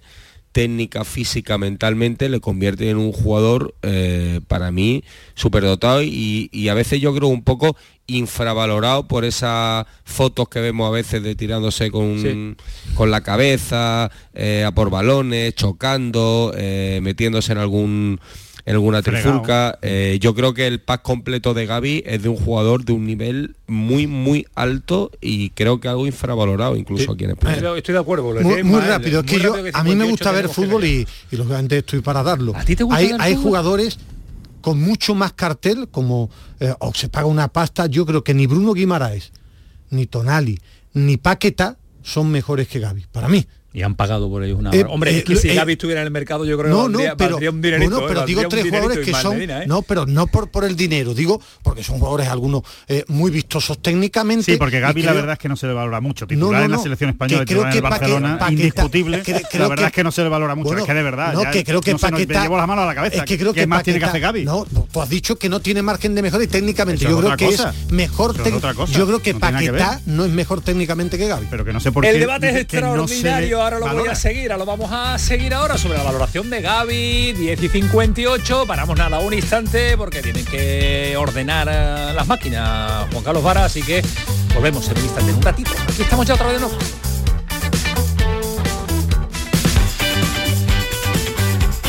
El pelotazo de Canal Sur Radio con Antonio Caamaño. Vigorra toma la calle. La mañana de Andalucía sale a tu encuentro. Recorremos Andalucía con Jesús Vigorra. Y este próximo 18 de octubre estaremos en Huelva para conocer aún más de la gente que es protagonista en esta tierra. Su industria, su campo y su mar, su gastronomía, su proyección comercial en España y el extranjero, sus curiosidades. La mañana de Andalucía con Jesús Vigorra. Este próximo 18 de octubre, edición especial desde Huelva. Contigo somos más Canal Sur Radio. Contigo somos más Andalucía. Canal Sur Radio. Tú, sí tú, el que sueña con independizarse. Lo que tienes que hacer es comprarte un coche de ocasión. En Driveris celebramos el Día de la Hispanidad con una amplia selección de coches de todas las marcas, con la mejor garantía del mercado y a muy buen precio. Pásate en octubre por tu tienda más cercana o entra en driveris.es. Driveris, vehículos de ocasión de verdad. Sol Renovables, tu empresa de energía solar. Más de 20 años de experiencia en diseño, instalación y mantenimiento de placas solares y energías alternativas. Enchúfate al sol. ¿A qué estás esperando? Contacte con Sol Renovables para presupuesto de tu vivienda o empresa. www.solrenovables.com o 955 35 53 49. Más confortable, más espacioso, más equipado. Así es el MG ZS Gasolina. El subcompacto con 7 años de garantía que te da mucho más. Desde 13.990 euros. MG ZS. Disfruta más por mucho menos. Precio sujeto a financiación. Consulta condiciones en mgmotor.es. Ven a conocerlo a Motor Inglés. Avenida Fernández Murube 14, en la S30, Sevilla. El pelotazo de Canal Sur Radio.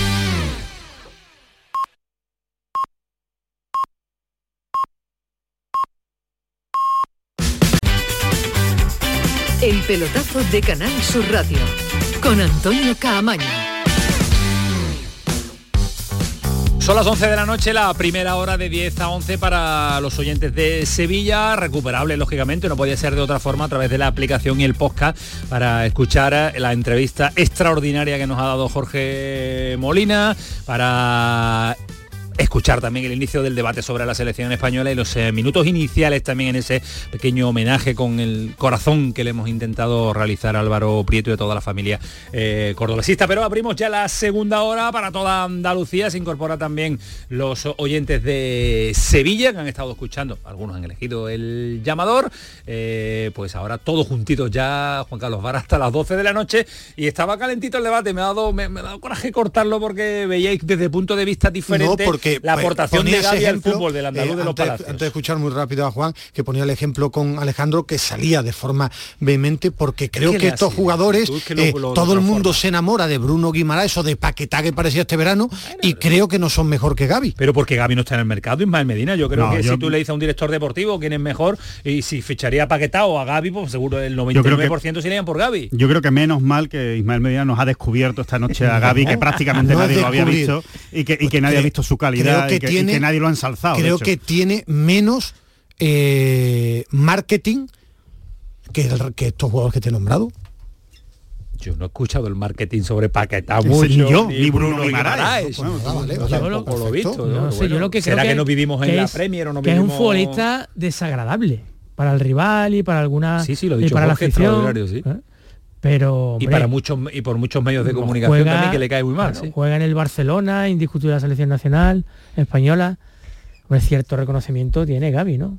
Bueno, vamos a ir... Bueno, eh, de, de hecho, ¿no fue Golden Boy? Sí. Ah, pues fíjate, que poquito lo reconocen. Vale, vale, a Gaby. perfecto. O sea, Yo- que, eh, es que de verdad, ¿qué no- que hagan? Que lo saquen a- bajo palio. que creo, que, creo tiene menos brillo mediático.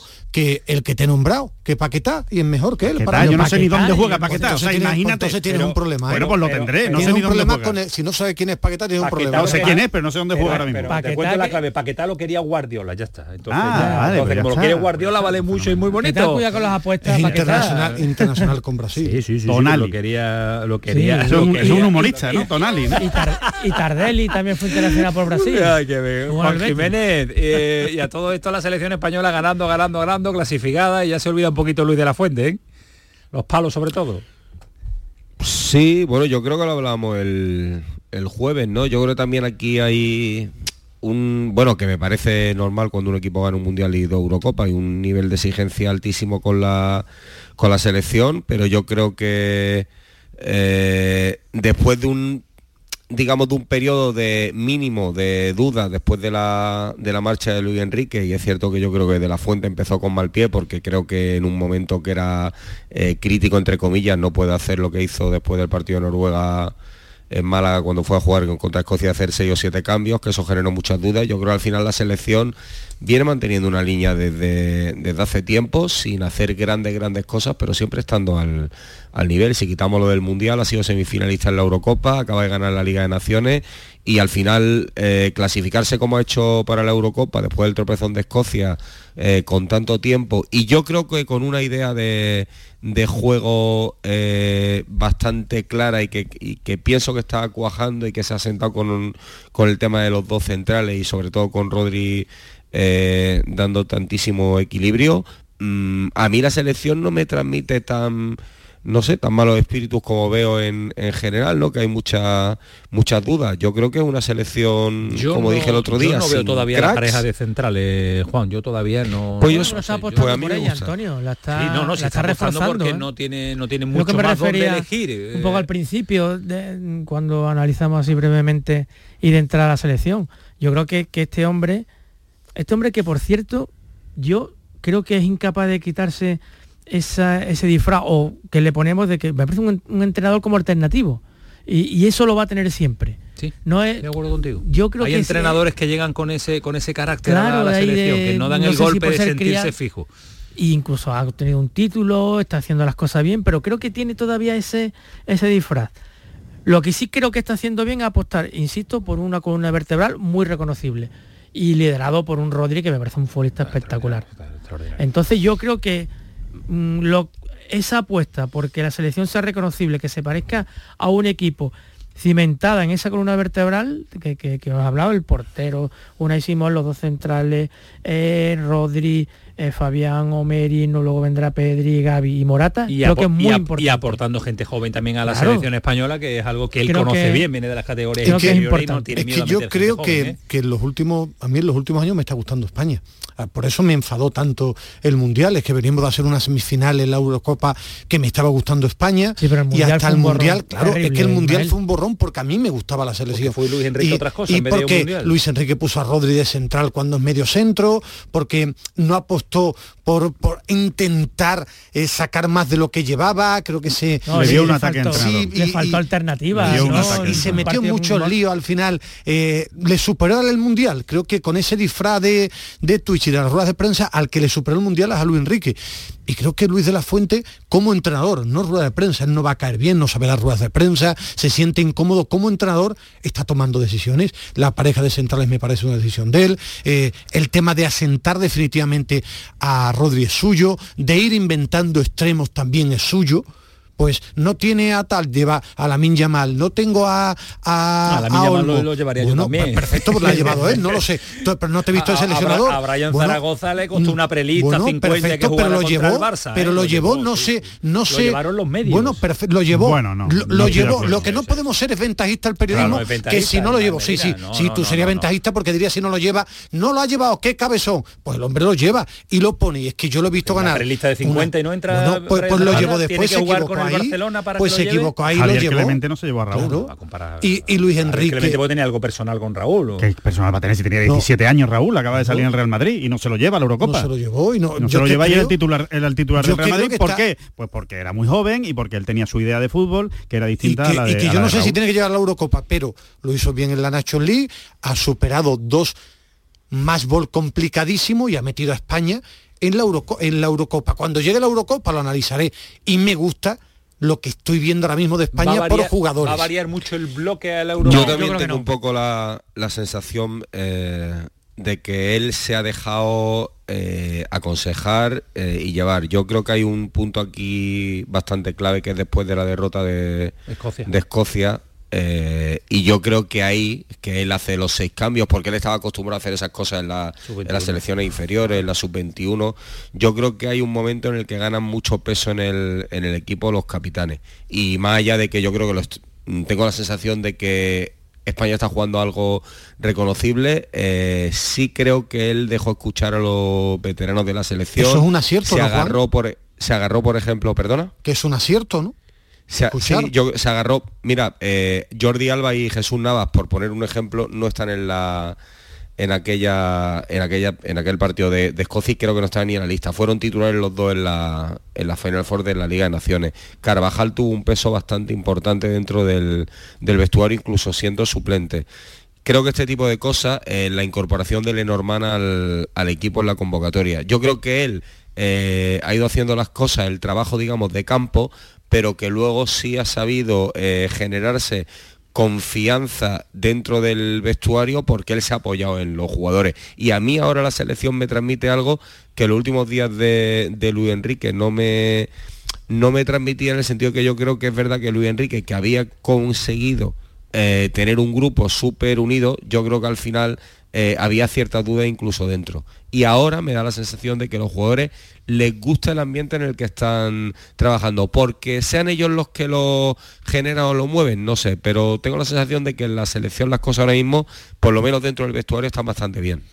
Ponemos el punto final, detallitos algunos para ir eh, cerrando con los equipos andaluces. Muy poco, simplemente por abundar en la idea que ya se ha puesto en esta mesa, que creo que, es eso, que es precisamente la virtud de Luis de, Luis de la Fuente, es la de crear un equipo. Creo que lo está creando, creo que eh, está creando un 11 que casi cualquier aficionado va a empezar a poder recitar de carrerilla y cuando hay un jugador que está lesionado, entra otro por él. Pero hay un 11 bastante reconocible. Que hay uno que está un poquito más en forma, está mejor en un momento determinado, pues lo cambiará y meterá otro alguien que se sale y entrará en la selección. pregunto, pero, eh, pero no son cambios este eh, bloque constantes. Isco, Sergio Ramos, los veteranos, complicado, opciones. Complicado, Fijaros que se han quedado fuera futbolistas como Dani Olmo. Eh, claro, por eso que es complicado. Claro, que, lo, que, lo, van a tener difícil, ¿no? Entrar en Lamin, la, el propio Lamin mal no, lo va a tener, yo, yo ahora mismo creo que no, no, cuentan. yo creo que ahora mismo no cuentan. A ver, es que esto, claro, cada uno tiene un seleccionador dentro. Yo creo que si te llevas a un Sufati, ¿por qué no te llevas a Isco, no?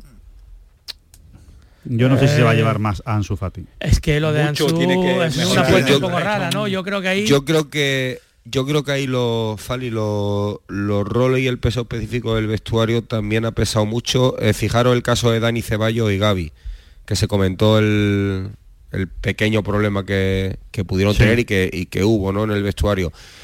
Eh, Dani Ceballos era el jugador predilecto de, Luis de la Fuente. Pues de aquella batalla entre Gaby y Dani Ceballos ya veis quién ha salido ganador, más allá de las cosas que, en el CSP ahora mismo haga más Gaby que, que a Dani Ceballos, ¿no? Pero yo creo que ahora mismo hay impuesto una jerarquía eh, y unos roles en el vestuario que eh, me, me da la sensación, me da la sensación de que no es solo eh, ya los momentos de forma, sino también los equilibrios dentro de, de, ese mismo vestuario. Y yo veo, sí, yo veo hablaba, hablaba Juan del bloque del equipo de los capitanes ahora meter ahí y no, vamos, a, y no vamos a llamar los elementos no Juan rompe rompe un poco ese ecosistema ese equilibrio claro es, lo que es a lo que voy no no sé si exactamente es pero que desde luego yo creo que Luis de la Fuente a raíz de lo que decía del partido de, de Escocia. ha ido mirando mucho eso eh, quiero un ambiente eh, perfecto en el vestuario, no quiero un problema porque sé que eso luego se va,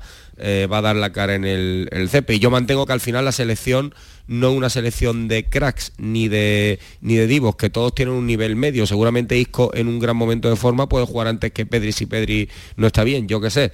Pero, pero que yo creo que Luis de la Fuente en eso, como no hay nadie que marque la diferencia y que me eh, y que sí me pueda presentar esa batalla de o me lleva a mí porque soy un, tío que te, que te decide todos los partidos o va a tener un problema, va, va digamos, a eh, priorizar eh, que el ambiente y el ecosistema del sea el mejor. Se llamó a Julio Salinas antes que a Raúl. Y lo que, Raúl. y lo que me está demostrando estos partidos de la, de la selección es que importante para los jugadores elegir bien el sitio para jugar, y lo digo por Fabián, que me parece un muy buen jugador que ha elegido mal, su carrera. No, sobre todo el Paris Saint Germain. En el Nápoles dio un salto y estuvo bien, pero el Paris Saint Germain no. Igual que Dani Olmo se ha hecho líder en el Leipzig siendo titularísimo, igual que Rodri se ha convertido en un, para mí, el mejor medio centro del mundo, porque fue al City con Guardiola. y ha sido ahí eh, super líder. Creo que Fabián, que para mí dio ayer una lección de lo que debe ser un centrocampista,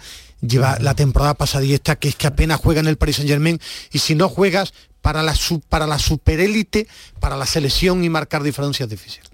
Hasta aquí el debate de la selección española que volveremos a abrir porque en un mes de nuevo vuelve a parar la Liga Española y otra vez vuelta a la selección con dos partidos que le quedan de clasificación, pero dos partidos, casi amistosos, semi, casi amistosos. Para probar. Hasta luego, Juan Jiménez, un abrazo.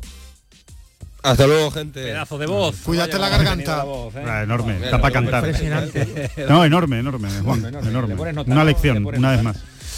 11 y 13 visitamos eh, la cabaña, que no la cueva, la cabaña, la cabaña del tío... Sin ventanas. Del tío Tamayo.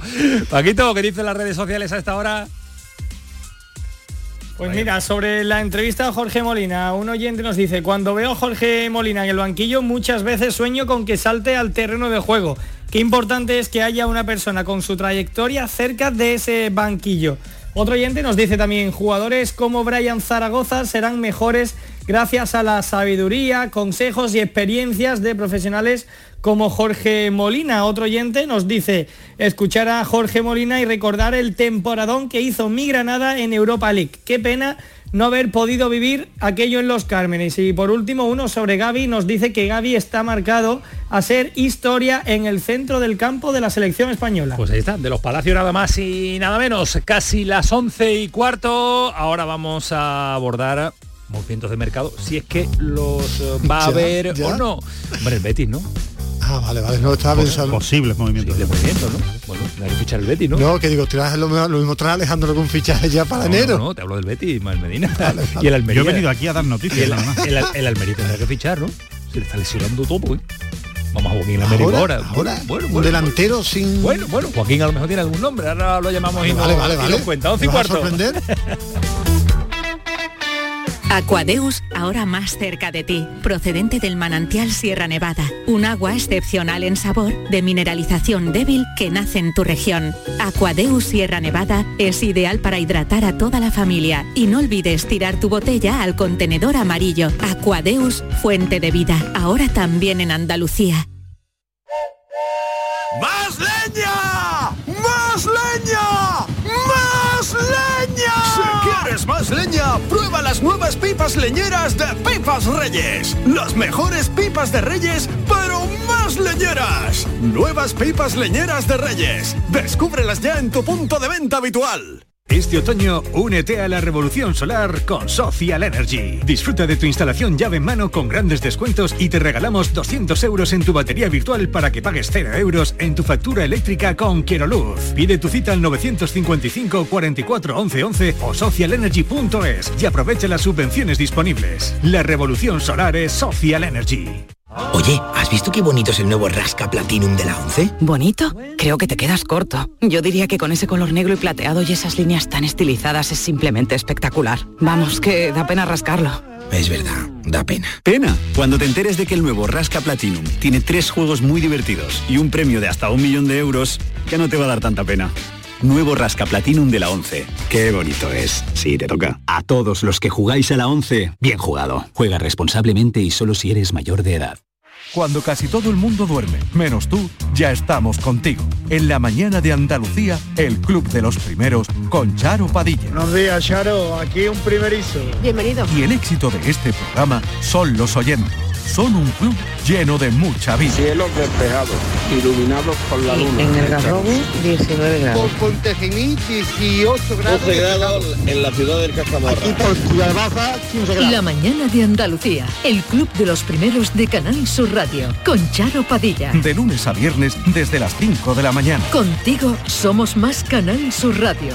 Contigo somos más Andalucía.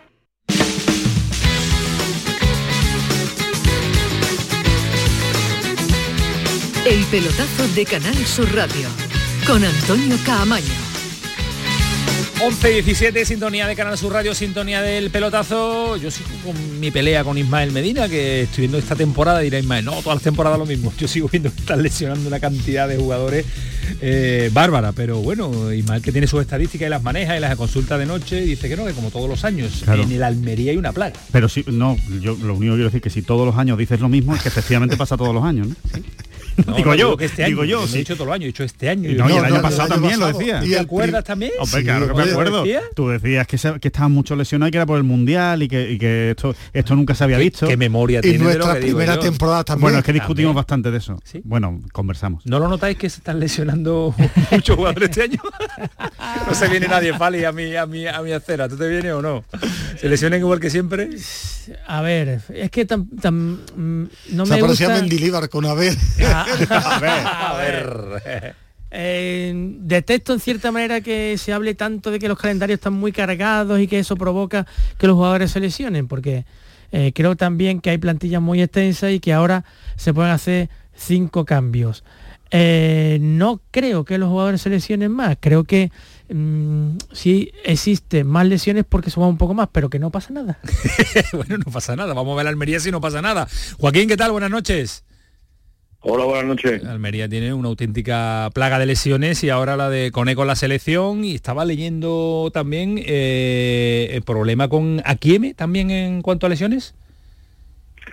Pues lo de aquí me pilla en fuera de juego, Camaño, no lo sé. Mm, Te lo digo sinceramente, pues yo sería el combo y de los males. Yo tan, sería esta noche, esta noche, la última sesión preparatoria que, se ha, que se ha tiene celebrado. problemas musculares de cara al próximo partido Bueno, de, problemas de- musculares, problemas musculares está seguro, está seguro que tiene tiene, tiene Robertone, tiene Melero, tiene en Barba, tiene Pozo, es decir que sobre problemas musculares podemos hacer una, una lista larguísima. Lo que está claro es que con lesiones de larga duración el Almería se lleva la palma. Tres. Mar Pubil, Luis Suárez y ahora Ibrahima Coné. ¿Esto que lleva consigo? Pues que si te faltan los dos delanteros centros, los dos hombres de referencia, pues entonces en ese caso pues tienes que o echar mano de los jugadores del filial, que son Marciano Sanca, un chaval de apenas 18 años, internacional con Guinea-Bissau, que por cierto había sido convocado, pero que sin embargo el club le dijo no vayas porque necesita precisamente el nuevo entrenador conocerte más a fondo, mira por dónde.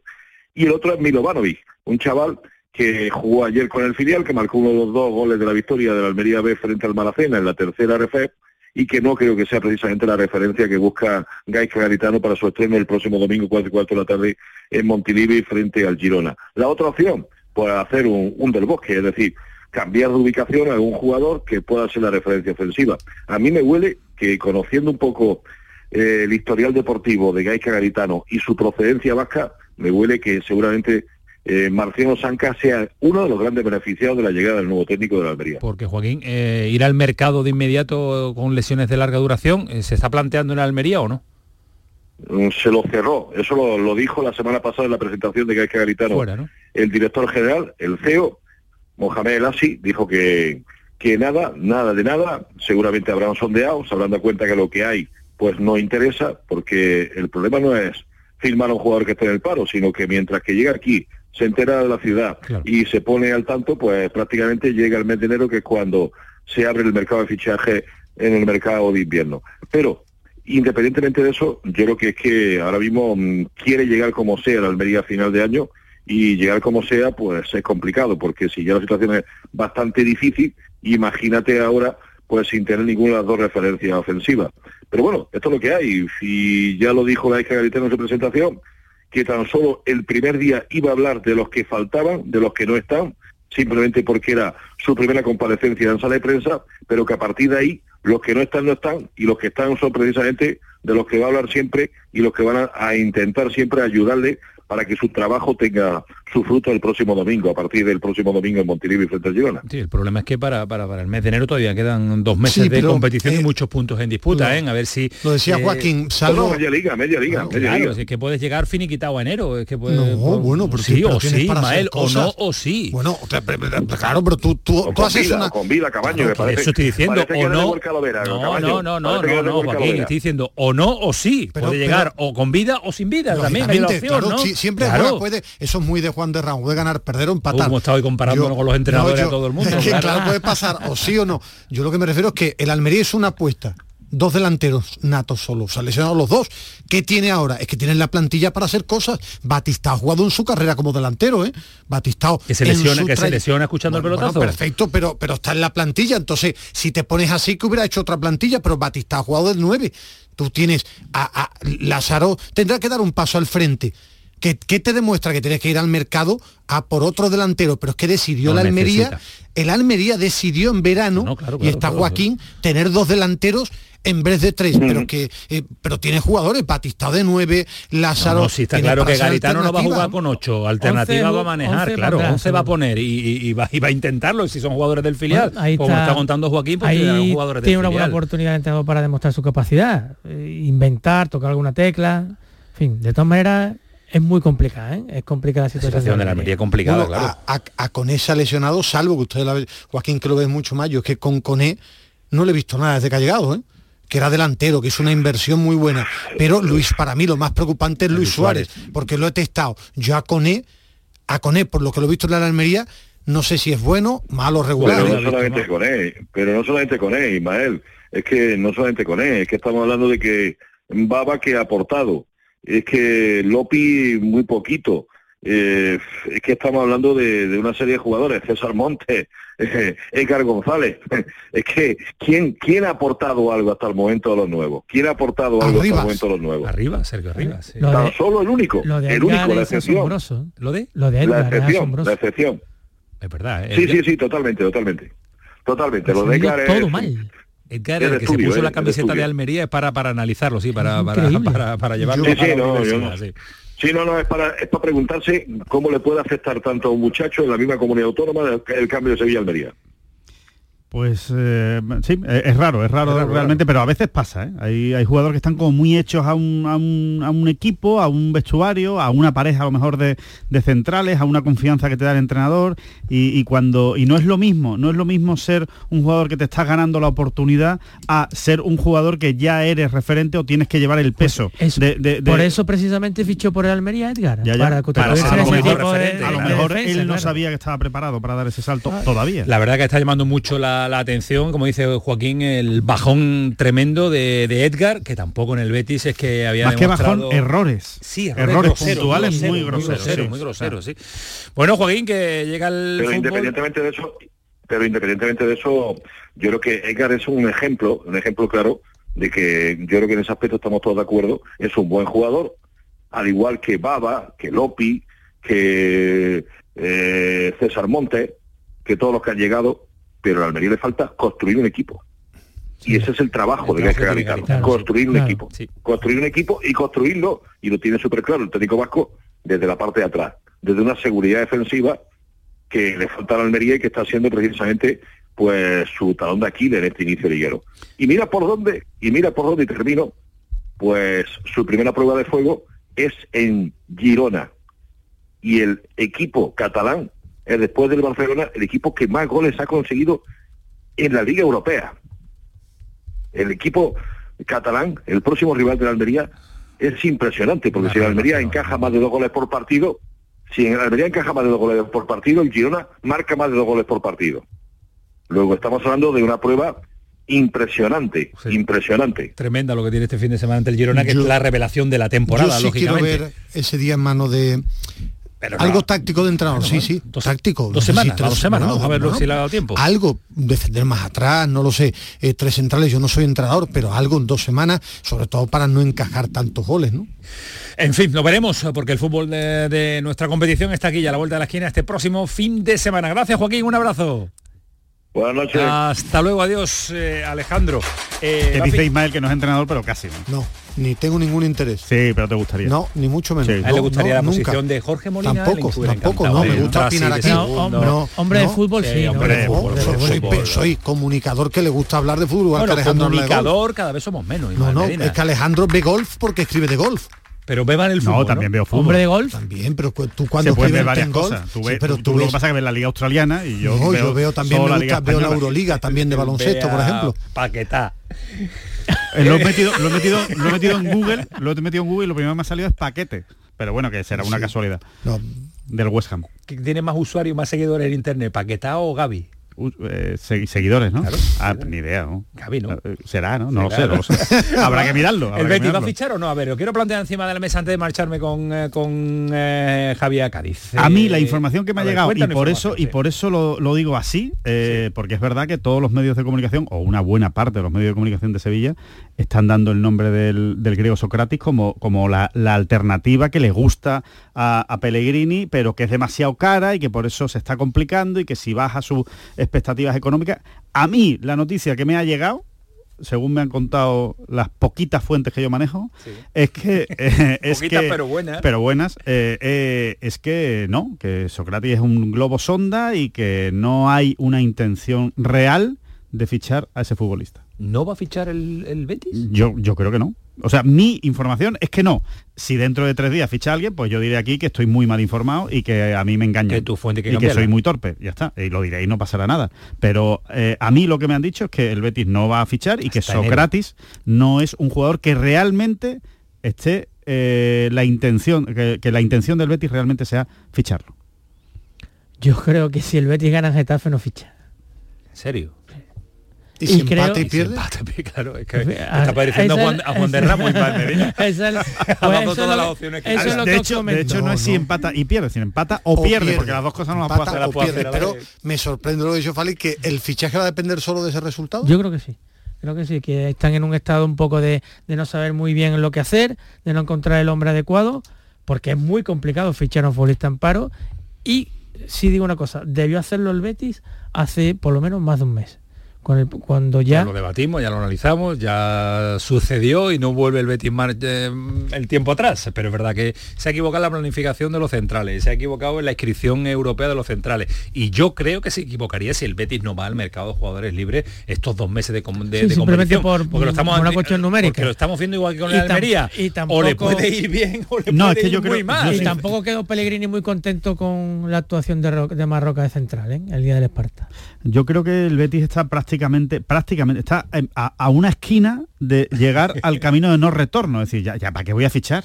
hombre, claro, ¿para qué voy a fichar? mitad de octubre con el parón, claro. Claro, pero es que ha dejado pasar mucho, tiempo, y ahora, si fichas ahora, pareces como, y bueno, ¿y por qué no has fichado hace un mes? Para traerte esto que estaba libre y que lo podías haber traído hace un mes, ¿por qué no lo has hecho antes? Entonces, es una situación delicada para una dirección deportiva el tomar ahora esa, esa decisión, si encima, si encima no convence el futbolista. Yo creo que sería un error, yo pero quiero bueno, ver, yo quiero ver, ¿qué quieres ver? No, cómo se lleva todo esto con los resultados. No, no, no, es que es una la primera situación delicada que veo. Si ganas de maravilla y si pierdes escándalo. Si explico, no, no, de escándalo, escándalo no porque Pellegrini. ¿Tú ves en la cuerda floja No, no, es que Pellegrini no? no, Pellegrini no es de escándalo, dice frases muy interesante, pero, diciendo Pellegrini, cuidado. diciendo el, Villamarín. No, no, yo no creo que la gente, yo creo más, yo estoy que pierda el Betis dos partidos seguidos y el próximo Yo no, yo, yo te decía, yo no mis tiros, situación, el, Betis, mucho menos. no está en esa situación la afición del Betis. El Betis no está tampoco en un momento extraordinario. Pero su afición no, su afición no está impaciente. Yo no noto, yo mi explicación era no por la afición ni mucho menos porque al revés, en puntos para la situación delicada no está mal el Betis. no está bien, pero no está mal. Eh. No está mal más puntos que juego. Numéricamente. Ahora quiero ver, porque al final es una baja muy importante la de los dos centrales. Yo creo que haber dejado, dejar escapar esta ventana sin numéricamente traer a uno, me sorprendería. Me sorprendería porque, porque sí, porque te quedas simplemente con un central para Europa, lo demás Roca no, no, no, que convenciera. ¿eh? A mí me sorprendería que más Roca, dijo Fali, no convenció, que más Roca no ha jugado nunca de central. Nunca. Entonces es muy difícil que alguien en la élite destaque. Y en el filial, no sé si hay algún chico que, que, lo haya visto. Bastante, es que claro, como, no, como no hubo liga, pues todos vimos para, para, al Betis Deportivo y es verdad que este chaval Mendifi, cedido por el PSG, realizó un partidazo contra Lucas Murcia. Bueno, pues igual por ahí... A, Pellegrini, si le convence un poco un central de la cantera, lo pone, lo vimos en este Pamplona el año pasado, ¿no? Sí, y hasta ahora no lo hemos visto. Sí, sí, jugar Kike Hermoso y metió un gol y lo quitó rápido. Porque tenía, porque tenía, ya los profesionales, pero ahora mismo no los tiene, ahora mismo es una situación delicada, por eso eh, vamos a ver. Yo para poner a, Roca, jugátela con un chaval del filial. Y, y debe ser la primera vez en Getafe en la que Pellegrini no debe eh, dejarse llevar por el tema de los internacionales, porque Pechela, aunque no juegue, aunque no juegue, viaja, no sé si va a jugar porque yo creo que no lo pone. No lo va a jugar. No lo pone, yo creo que sí juega. Yo creo que no lo pone. Bartra no lo va a poner? Yo creo que sí juega. ¿Pone a Marroca y a, Guido de centrales? No, Marroca y Chadi. Ah, pero bueno, Chadi también viene con la sub-23 de Marruecos, ha ido. Pero no es transoceánico el viaje o está más cerquita, ¿no? A mí me sorprendería mucho, yo sí creo que va a jugar Pechela. Vamos a ver qué sucede este próximo fin de semana. el sábado, no. El sábado en el Coliseo. No, domingo. No, sábado, sábado. ¿Sábado? ¿Sábado? ¿Sábado? sábado, domingo, lunes, paquetá. No, no, por cierto que se ha vendido todo en Getafe.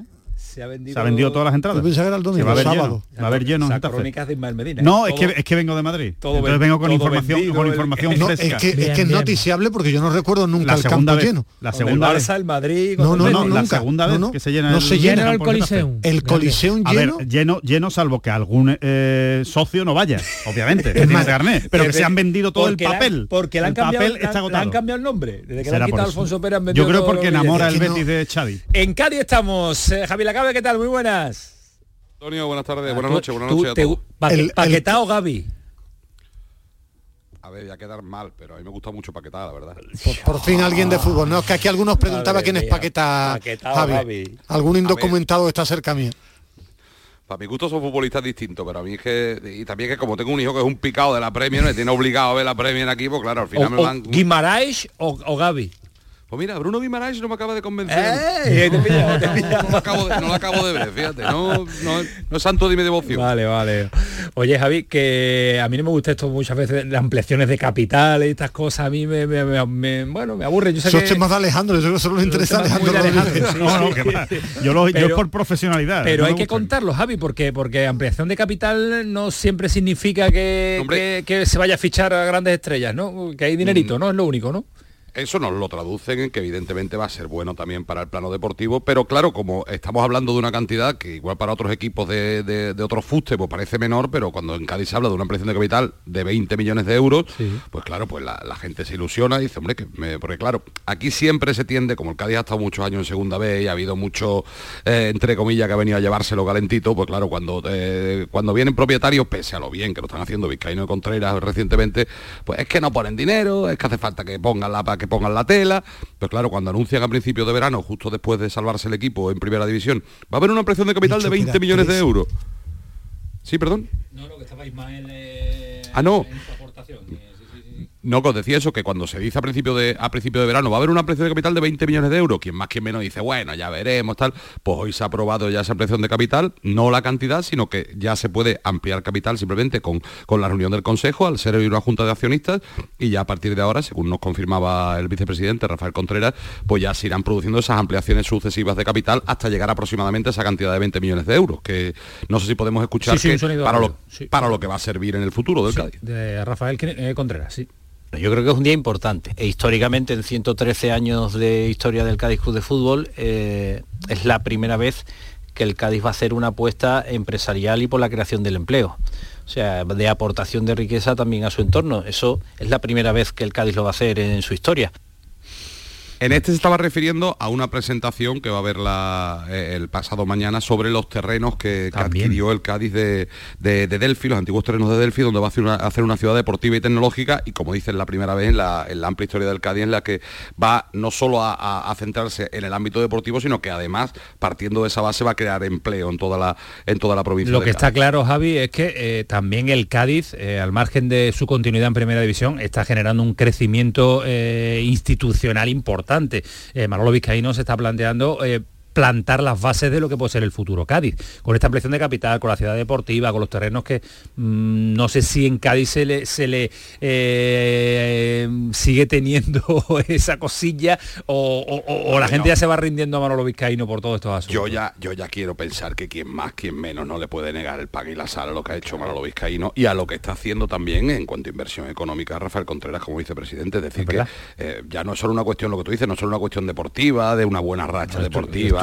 que suena la flauta, sino que es que a ver, que se están haciendo las cosas muy bien y que el equipo eh, económicamente pues está muy, muy bollante para lo que ha sido este club. Estamos hablando de que nunca ha sido un club eh, grande a nivel español y ahora, y las pocas épocas que ha tenido en primera división, la larga etapa de Irigoyen fue muy buena deportivamente, pero económicamente nunca estuvo el club como está ahora mismo. Estamos hablando de, que ya está dando beneficios, 790.000 euros de beneficios, eh, de que el equipo ya puede permitirse otro tipo de ambiciones y ya lo que queda es pues, seguir creciendo, pues que es lo que siempre se nos ha vendido. Es verdad que lo que manda es el baloncito, los goles, la clasificación, pero también es un club crece desde las estructuras. No sé si a mí, yo creo que, que Javi como buen analista, no sé si, si, si cree que, que el Cádiz puede estar viviendo su mejor momento histórico en la historia, porque si está sentado institucionalmente, económicamente bien, en primera, con posibilidad de crecimiento, no Javi, yo creo que... que estamos ah, probablemente ante el mejor Cádiz de la historia yo creo que eso además, eso se habló posiblemente, no sé si se acordará Antonio, en aquella famosa, famosa comida y, tertulia del timón, que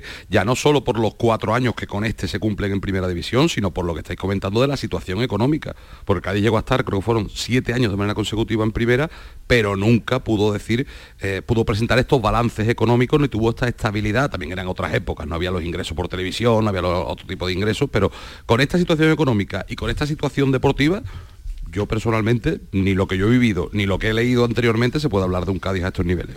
Bueno, pues eh, ahí está la fase de Manolo Vizcaíno, se le podrá criticar lo que se le tenga que criticar, pero también las cosas buenas que está haciendo junto con su equipo y con Rafael Contreras y con eh, incorporaciones permanentes para el crecimiento de marketing, de publicidad y que el Cádiz vaya sonando en eh, diversos aspectos, lo está haciendo. Ha estabilizado al equipo en primera división, el club no es lo más importante, para mí lo fundamental y después, ¿verdad? Que, que el club sí transmite que hace cosas así va creciendo, ¿no?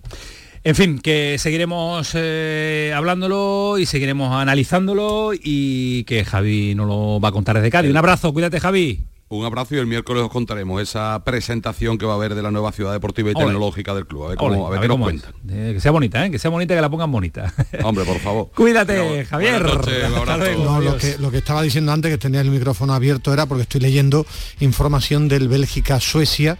Eh, un hombre árabe se reivindica como autor del atentado tras disparar, dice él, entrecomillado, a tres infieles. Hay dos muertos, también hay un tercer herido, que es un taxista, y también declaraciones ya de Lindelof, eh, que habían tomado la decisión cuando conocen eh, la noticia de no seguir jugando, que lo hablan con los jugadores belgas y que toman la decisión de parar el partido. no, los dos muertos iban en el taxi. Sí. Por eso el taxista es herido también. Eh, detalles del Open de España de, de golf ¿Te vienes de allí? ¿Que vienes de allí con la sensación de...? Bueno, eh, ¿Pasado bien? Sí, no, con, la, con la sensación de que es un evento que va creciendo incluso al margen del resultado que obtenga John Ram, que evidentemente pues no ha sido el que eh, seguramente todos esperaban y el que menos él, eh, que venía a ganar ese cuarto título y, superar por fin a Severiano Ballesteros. Bueno, por fin, ¿no? Como si llevara jugando los 20 años. La verdad es que es la, quinta vez que lo juega, ha ganado tres y, en, otro ha quedado top ten, o sea que realmente sus resultados son extraordinarios.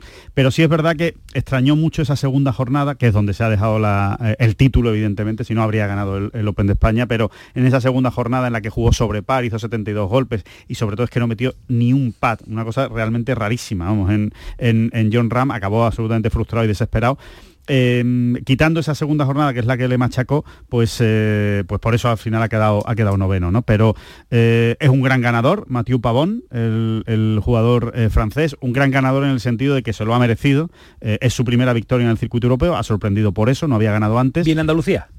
Viene Andalucía, la estrella de Andalucía Master, salvo que se borre a última hora, que puede ocurrir por el hecho de, haber ganado precisamente en Madrid, pero lo dudo que se borre porque tiene otros objetivos en la cabeza muy interesantes, como el de conseguir una tarjeta del PGA Tour, del circuito americano. Al ganar en, Madrid se ha metido en la pelea por una de esas 10 tarjetas que se dan en Europa y seguro que va a jugar en, en Soto Grande y encima, bueno, pues eh, tiene ese, vínculo, ¿no? Esa vinculación eh, con Andalucía y concretamente con Sevilla, con, el, Real Betis Balompié, porque es, eh, como todos o muchos saben ya, es el hijo de Michel Pavón, el centrocampista que estuvo una temporada en el, en el Betis y que dejó muy buena impresión eh, este, este jugador, a pesar de que jugó muy poco por culpa de una lesión. Tuvo una grave lesión, sí. Pero, pero sí es verdad que... bien un medio centro de calidad. Muy bueno, sí. Un defensor de calidad. Sí, y, bueno, y ese es el, vínculo que tiene este jugador, que estuvo evidentemente un año... que era el director deportivo del Betis. Estuvo un año jugando en... Eh, bueno, un año viviendo en Sevilla. Matiu Pavón, el, ganador del, del Acciona Open de, España. En cuanto a los andaluces, no hubo buenas noticias. Malas noticias, de hecho. Tanto Alejandro Cañizares, Álvaro Quirós como Ángel Hidalgo fallaron el corte, así que se tendrán que reivindicar esta, esta semana, que además Ángel Hidalgo se está jugando la tarjeta. Antes de que te vaya con Bernardo, muy rápido, esta tarde entrenado el Sevilla, ha recibido eh, Diego Alonso. A los martes. Ah, como has dicho, lo despediste antes y te final vamos a la Copa del Rey. En el Sevilla, Diego Alonso ha empezado a entrenar esta tarde y ya ha llegado eh, Nilan, ha llegado Sou y Jesús Navas. Luque Baquio en el partido suspendido estaba suplente en Bélgica, vendrá sin jugar a minutos cuando pueda Mejor para salir de, de Bélgica y ya iremos durante la semana comentando cuál puede ser el primer equipo del técnico uruguayo en el choque ante el Real. Sergio Ramos, Ismael? Lo de comentaremos durante la semana, ¿no? Ya quieres saberlo Ya lo quieres saber, no puede ser. Escucha la radio, ¿no, monstruo? Si no... dale, dale, que me voy a estos señores a darle ya el, colacadito calentito y a dormir ya, que ya empieza a hacer eh, frío. Gracias Ismael, gracias Fali. Hasta luego Alejandro, me quedo con lo que realmente importa, otros deportes, otras cositas, porque ya estoy muy, estoy claro. de escuchar El salto de calidad del programa. El salto de calidad llega ahora, los últimos 18 minutos. Adiós, paquetá. Adiós, paquetón. Aprovecha tu ocasión. Llega el Salón del Motor de Sevilla del 26 al 29 de octubre. Las principales marcas, modelos y motorización en turismos, motos y vehículos profesionales en un único espacio. Fibes. Salón del Motor de Sevilla. Cuatro días para aprovechar la mejor ocasión. Del 26 al 29 de octubre en Fibes. Te esperamos. Vigorra toma la calle. La mañana de Andalucía sale a tu encuentro. Recorremos Andalucía con Jesús Vigorra. Y este próximo 18 de octubre estaremos en Huelva para conocer aún más de la gente que es protagonista en esta tierra, su industria, su campo y su mar, su gastronomía, su proyección comercial en España y el extranjero, sus curiosidades. La mañana de Andalucía con Jesús Vigorra. Este próximo 18 de octubre, edición especial desde Huelva. Contigo somos más Canal Sur Radio. Contigo somos más Andalucía. Canal Sur Radio. ¿Ya conoces las lavadoras Nevir? Lavadoras de hasta 12 kilos con motor inverter y etiqueta energética clase A. Porque Nevir siempre piensa en el ahorro de la factura de la luz. Con las lavadoras Nevir podrás esterilizar la ropa deportiva y disfrutar de su velocidad de centrifugado y sus tres modos de lavado rápido. Si no la tienes aún, ve ya por tu lavadora Nevir. La diversión te llama sin remedio. Saborea cócteles únicos, vibra con la música y grita de emoción con los partidos más épicos en Sin Remedio Premium Cóctel. Ven a conocernos y no te quedes sin tu reservado. Calle Arcos 33 Los Remedios. El evento más esperado de este otoño, Exposición Inmersiva Van Gogh Grandes Éxitos vuelve a Sevilla, desde el 12 de octubre en el Pabellón de la Navegación, con sorprendentes novedades tecnológicas. Compra tu entrada en van-gogh.es. ¿Has pensado en instalar placas solares en tu vivienda o negocio? Con Sol Renovables, enchúfate al sol. www.solrenovables.com o 955 35 53 49. El pelotazo de Canal Sur Radio con Antonio Caamaño. Bueno, hemos podido disfrutar este fin de semana y lo queremos hacer también aquí en tiempo de pelotazo en Canal Sur Radio de lo que ha sido un espectáculo. Yo la verdad es que me he enganchado, ha sido una barbaridad cómo hemos podido disfrutar de la Sail GP en este año 2023 aquí en Cádiz, muy cerquita de este estudio, muy cerquita de donde les estamos contando esta aventura. Y uno de los hombres que formaban parte del barco español, pues ese Diego Botín, que además le hemos dado un fin de semana porque lo hemos molestado una auténtica barbaridad. Y agradecerle que a esta hora y en este instante esté en otro programa de Canal Sur Radio, esté también en el eh, pelotazo. Diego Botín, ¿qué tal? Buenas noches. ¿Qué tal? Buenas noches a todos. ¿Por dónde andas, Diego? Que sé que habéis volado de Cádiz rápidamente a la siguiente aventura, ¿no? Sí, bueno, en, mi caso estoy yendo por carretera. Estamos conduciendo y nada, salimos esta mañana no muy pronto y estamos de camino todavía. Ah, vale, vale, vale. Oye, Diego, yo la verdad es que, a ver, es un deporte que uno lo ha visto, lo, lo conoce, lo sigue relativamente, pero es una barbaridad, qué espectáculo, qué bonito de ver, qué velocidad, madre mía. Sí, la, verdad que sí, el GP está revolucionando lo que es el deporte de la vela. Creo que es, un concepto brutal y que está enganchando a mucha gente y lo hemos podido ver ¿no? en, el evento de Cádiz, cómo se ha volcado la afición, lo que lo han disfrutado, lo que lo bonito que ha sido el campeonato. Hemos tenido muy buenas condiciones el sábado, el domingo no hemos podido volar mucho, pero aún así la, competitividad y la competición han estado ahí y ha sido un, evento brutal. Eh, eh, no hemos podido volar mucho, ¿qué significa? ¿A cuánto hemos ido? el, bueno, a ver, sí, el, domingo cuando hemos conseguido despegar, sí que hemos conseguido alcanzar pues 50, 60, 60 y pico kilómetros por hora, que en el agua ya es, pero ha habido muy poquito viento y, bueno, al, haber tantos barcos también eh, se generan turbulencias en el aire y muchas veces no es fácil despegar, ¿no? Entonces, eh, a eso me refiero, que estaba ahí un poco al límite la cosa, pero bueno, aún así la competición estaba al rojo vivo y, y hemos estado ahí dándolo todo y, compitiendo, hemos disfrutado mucho. Cádiz se está convirtiendo en un clásico en organizar este, este evento, pero tenemos que moverlo más para que disfrutemos mucho más, ¿eh? Totalmente, totalmente. La próxima edición va a ser en, el año 2025, porque el año que viene la liga hace un parón después de julio, que es cuando termina esta temporada. Y nada, yo creo que tenemos que, preparar un, eventazo todavía mejor. Cada, edición del evento de Cádiz ha ido mejorando y estoy seguro de que en 2025 vamos va a ser va a ser un eventazo todavía más grande que el que hemos vivido ahora. También en Cádiz. Sí, sí, por supuesto. Qué por bien, supuesto. qué bien, qué bien.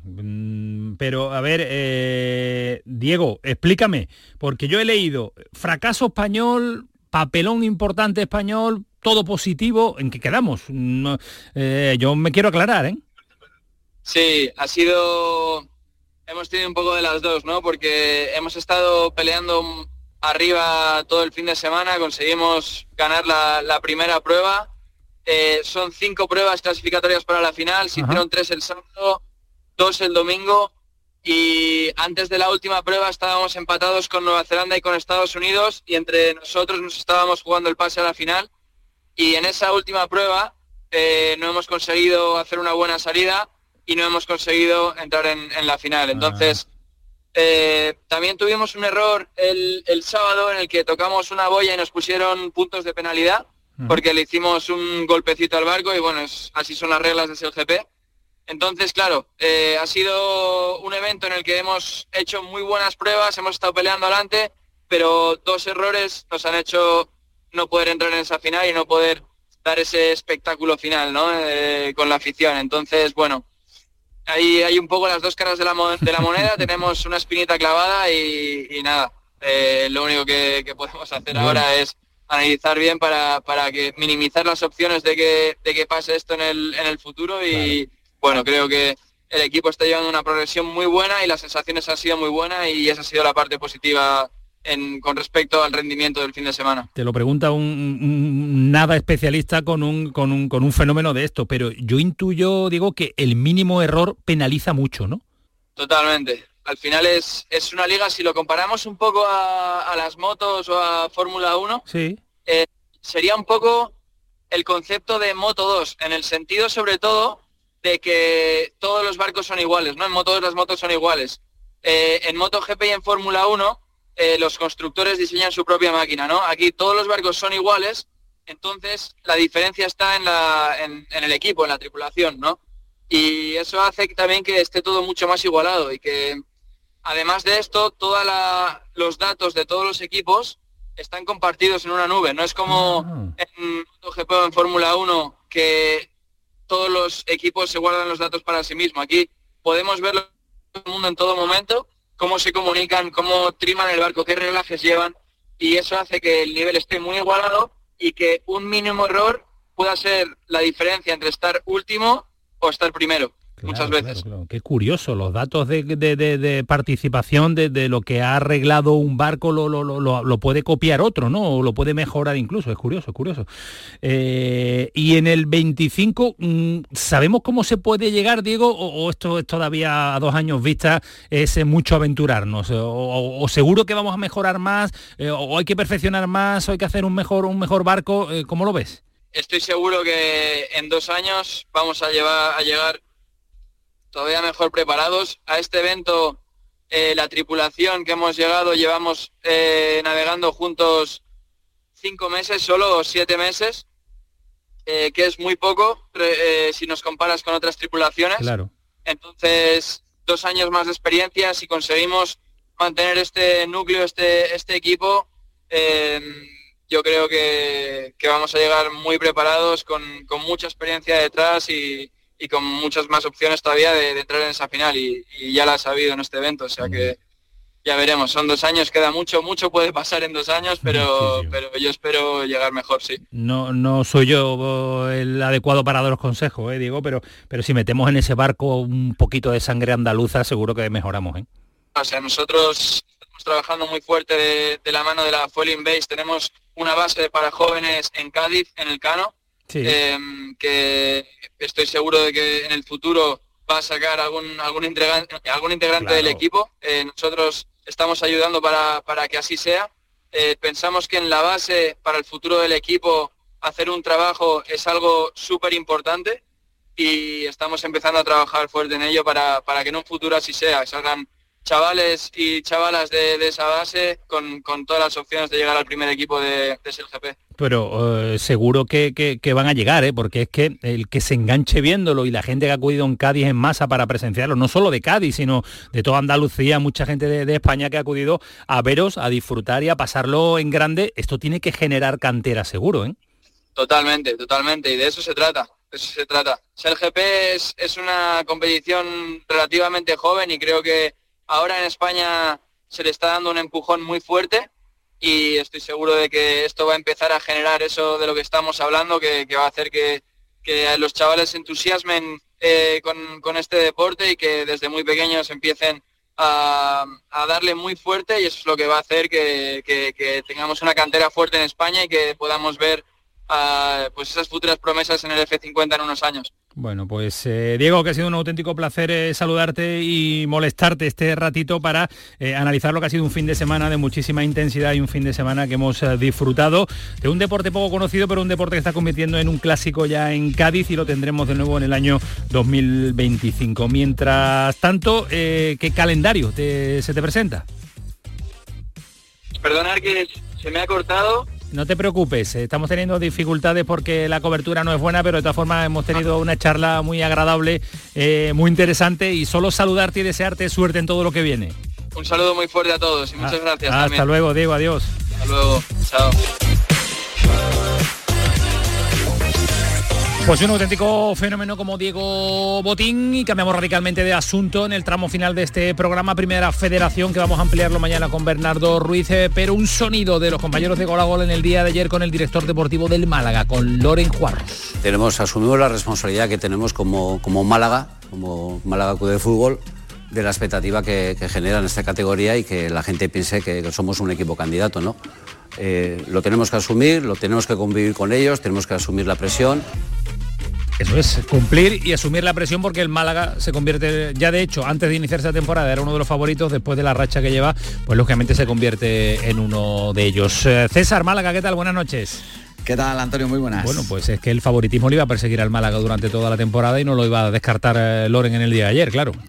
Sí, la, verdad es que a veces les cuesta, ¿eh? a los directores deportivos, a entrenadores y jugadores les cuesta mucho decir aquello de somos favoritos al ascenso, tenemos que lograrlo, pero, pero es que es la cruda y dura realidad. Es que no, no puede permitirse el Málaga el lujo de estar una campaña más en la categoría de bronce del fútbol español y, no estar en el fútbol profesional. Y creo que Loren es el primero que da ejemplos sobre, sobre ello. ¿Que le mete presión a los jugadores? Bueno, pues es que tienen que convivir con ellos, que, que están en el, en el Málaga. Y esto en primera federación es como decir, con todos los respetos, que que, el Málaga sería como el Madrid o el Barça pues en primera división, pues así es el Málaga en la primera federación. Es verdad que se ha encontrado un Castellón durísimo, se ha encontrado también a un Algeciras muy bien, se ha encontrado a un Ibiza que va, que va hacia arriba, pero el Málaga tiene que competirle a los grandes y estar en a intentar campeonar e intentar meterse en el playoff como segunda alternativa. Sí, de momento lo está consiguiendo con estos buenos resultados, con esta buena racha, eh, llegando otra vez la ilusión a la, afición, está consiguiendo además también mantener la portería cero. Eh, quizás el punto más negativo sea el de no hacer demasiados goles, que esto sí que le está costando a pesar de tener ahí a Dion y a, Roberto en racha. Pero bueno, poco a poco, ¿no? Como decía Loren también el día de ayer, lo mismo los equipos que han empezado muy fuerte ahora no terminan de llegar bien en abril o en mayo. Si la segunda es eterna, la primera federación es eterna multiplicada por dos, así que que llegue cuando tenga que llegar. César, un abrazo a disfrutar por lo menos de este momento bueno del, del Málaga, como está disfrutando sus aficionados que acuden en masa a ver los partidos del conjunto de Pellicer. Hasta luego, César. hasta luego, Hasta luego, adiós. Y mañana sorteo de la Copa del Rey. Bernardo de nuevo con nosotros en esta noche para ponernos al tanto de lo que puede suceder mañana con los equipos andaluces más modestos. Bernardo. ¿Qué tal, Camaño de nuevo? Efectivamente, la sede de la Real Federación Española de Fútbol en Las Rozas será el escenario en el que se celebre mañana desde la una de la tarde el sorteo de los emparejamientos de la primera ronda de la Copa del Rey. Un torneo al que acudirán como principales representantes del fútbol no profesional de Andalucía, el Chiclana, que venció al Mijas Las Lagunas en la fase interterritorial, el San Roque de Lepe en su condición de semifinalista de la Copa Federación y el Real Jaén como campeón de su grupo de la tercera federación de la anterior temporada. Para San Roque de Lepe y Chiclana se ha garantizado la presencia de un rival de primera división, excepto los cuatro de la Supercopa Real Madrid, Barcelona, Sosuna y Atlético de Madrid en sus respectivos estadios en emparejamientos que se celebrarán entre el 31 de octubre y el próximo 2 de noviembre. Para el Real Jaén podría haber un rival de primera o de segunda división.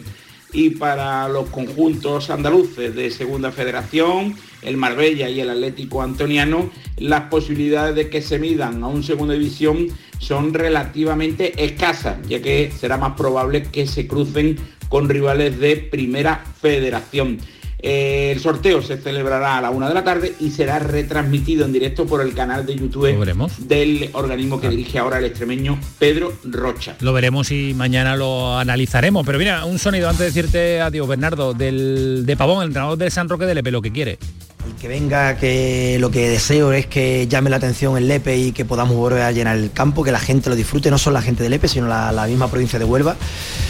Y si me pides que diga un equipo, me gustaría porque creo que podíamos llenar el campo y sería un partido bonito, me gustaría el Cádiz.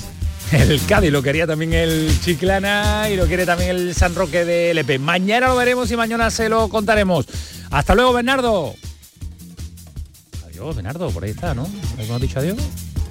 Bueno, pues nada, pues eh, Bernardo, que ya lo hemos despedido, se habrá ido a acostar, ¿vale? Se habrá ido a acostar, no pasa nada. Señores, que llegamos a las 12 de la noche, que esto fue el pelotazo, un pelotazo al principio más tristón y esperemos que hayamos ido recuperando nuestro nivel. Que pasen una buena noche, que disfruten mañana mucho más. Mañana no se lo pierdan, tenemos sorpresa. Ah, Cremade, que está aquí ya, por aquí está, Rafael, que temprano llega Rafael. Y todo lo que hay aquí, madre mía, lo que hay aquí para formar un espectáculo esta noche. No van a dormir, se lo aseguro, no van a dormir. Sigan en Canal Sur Radio. Hasta luego, adiós.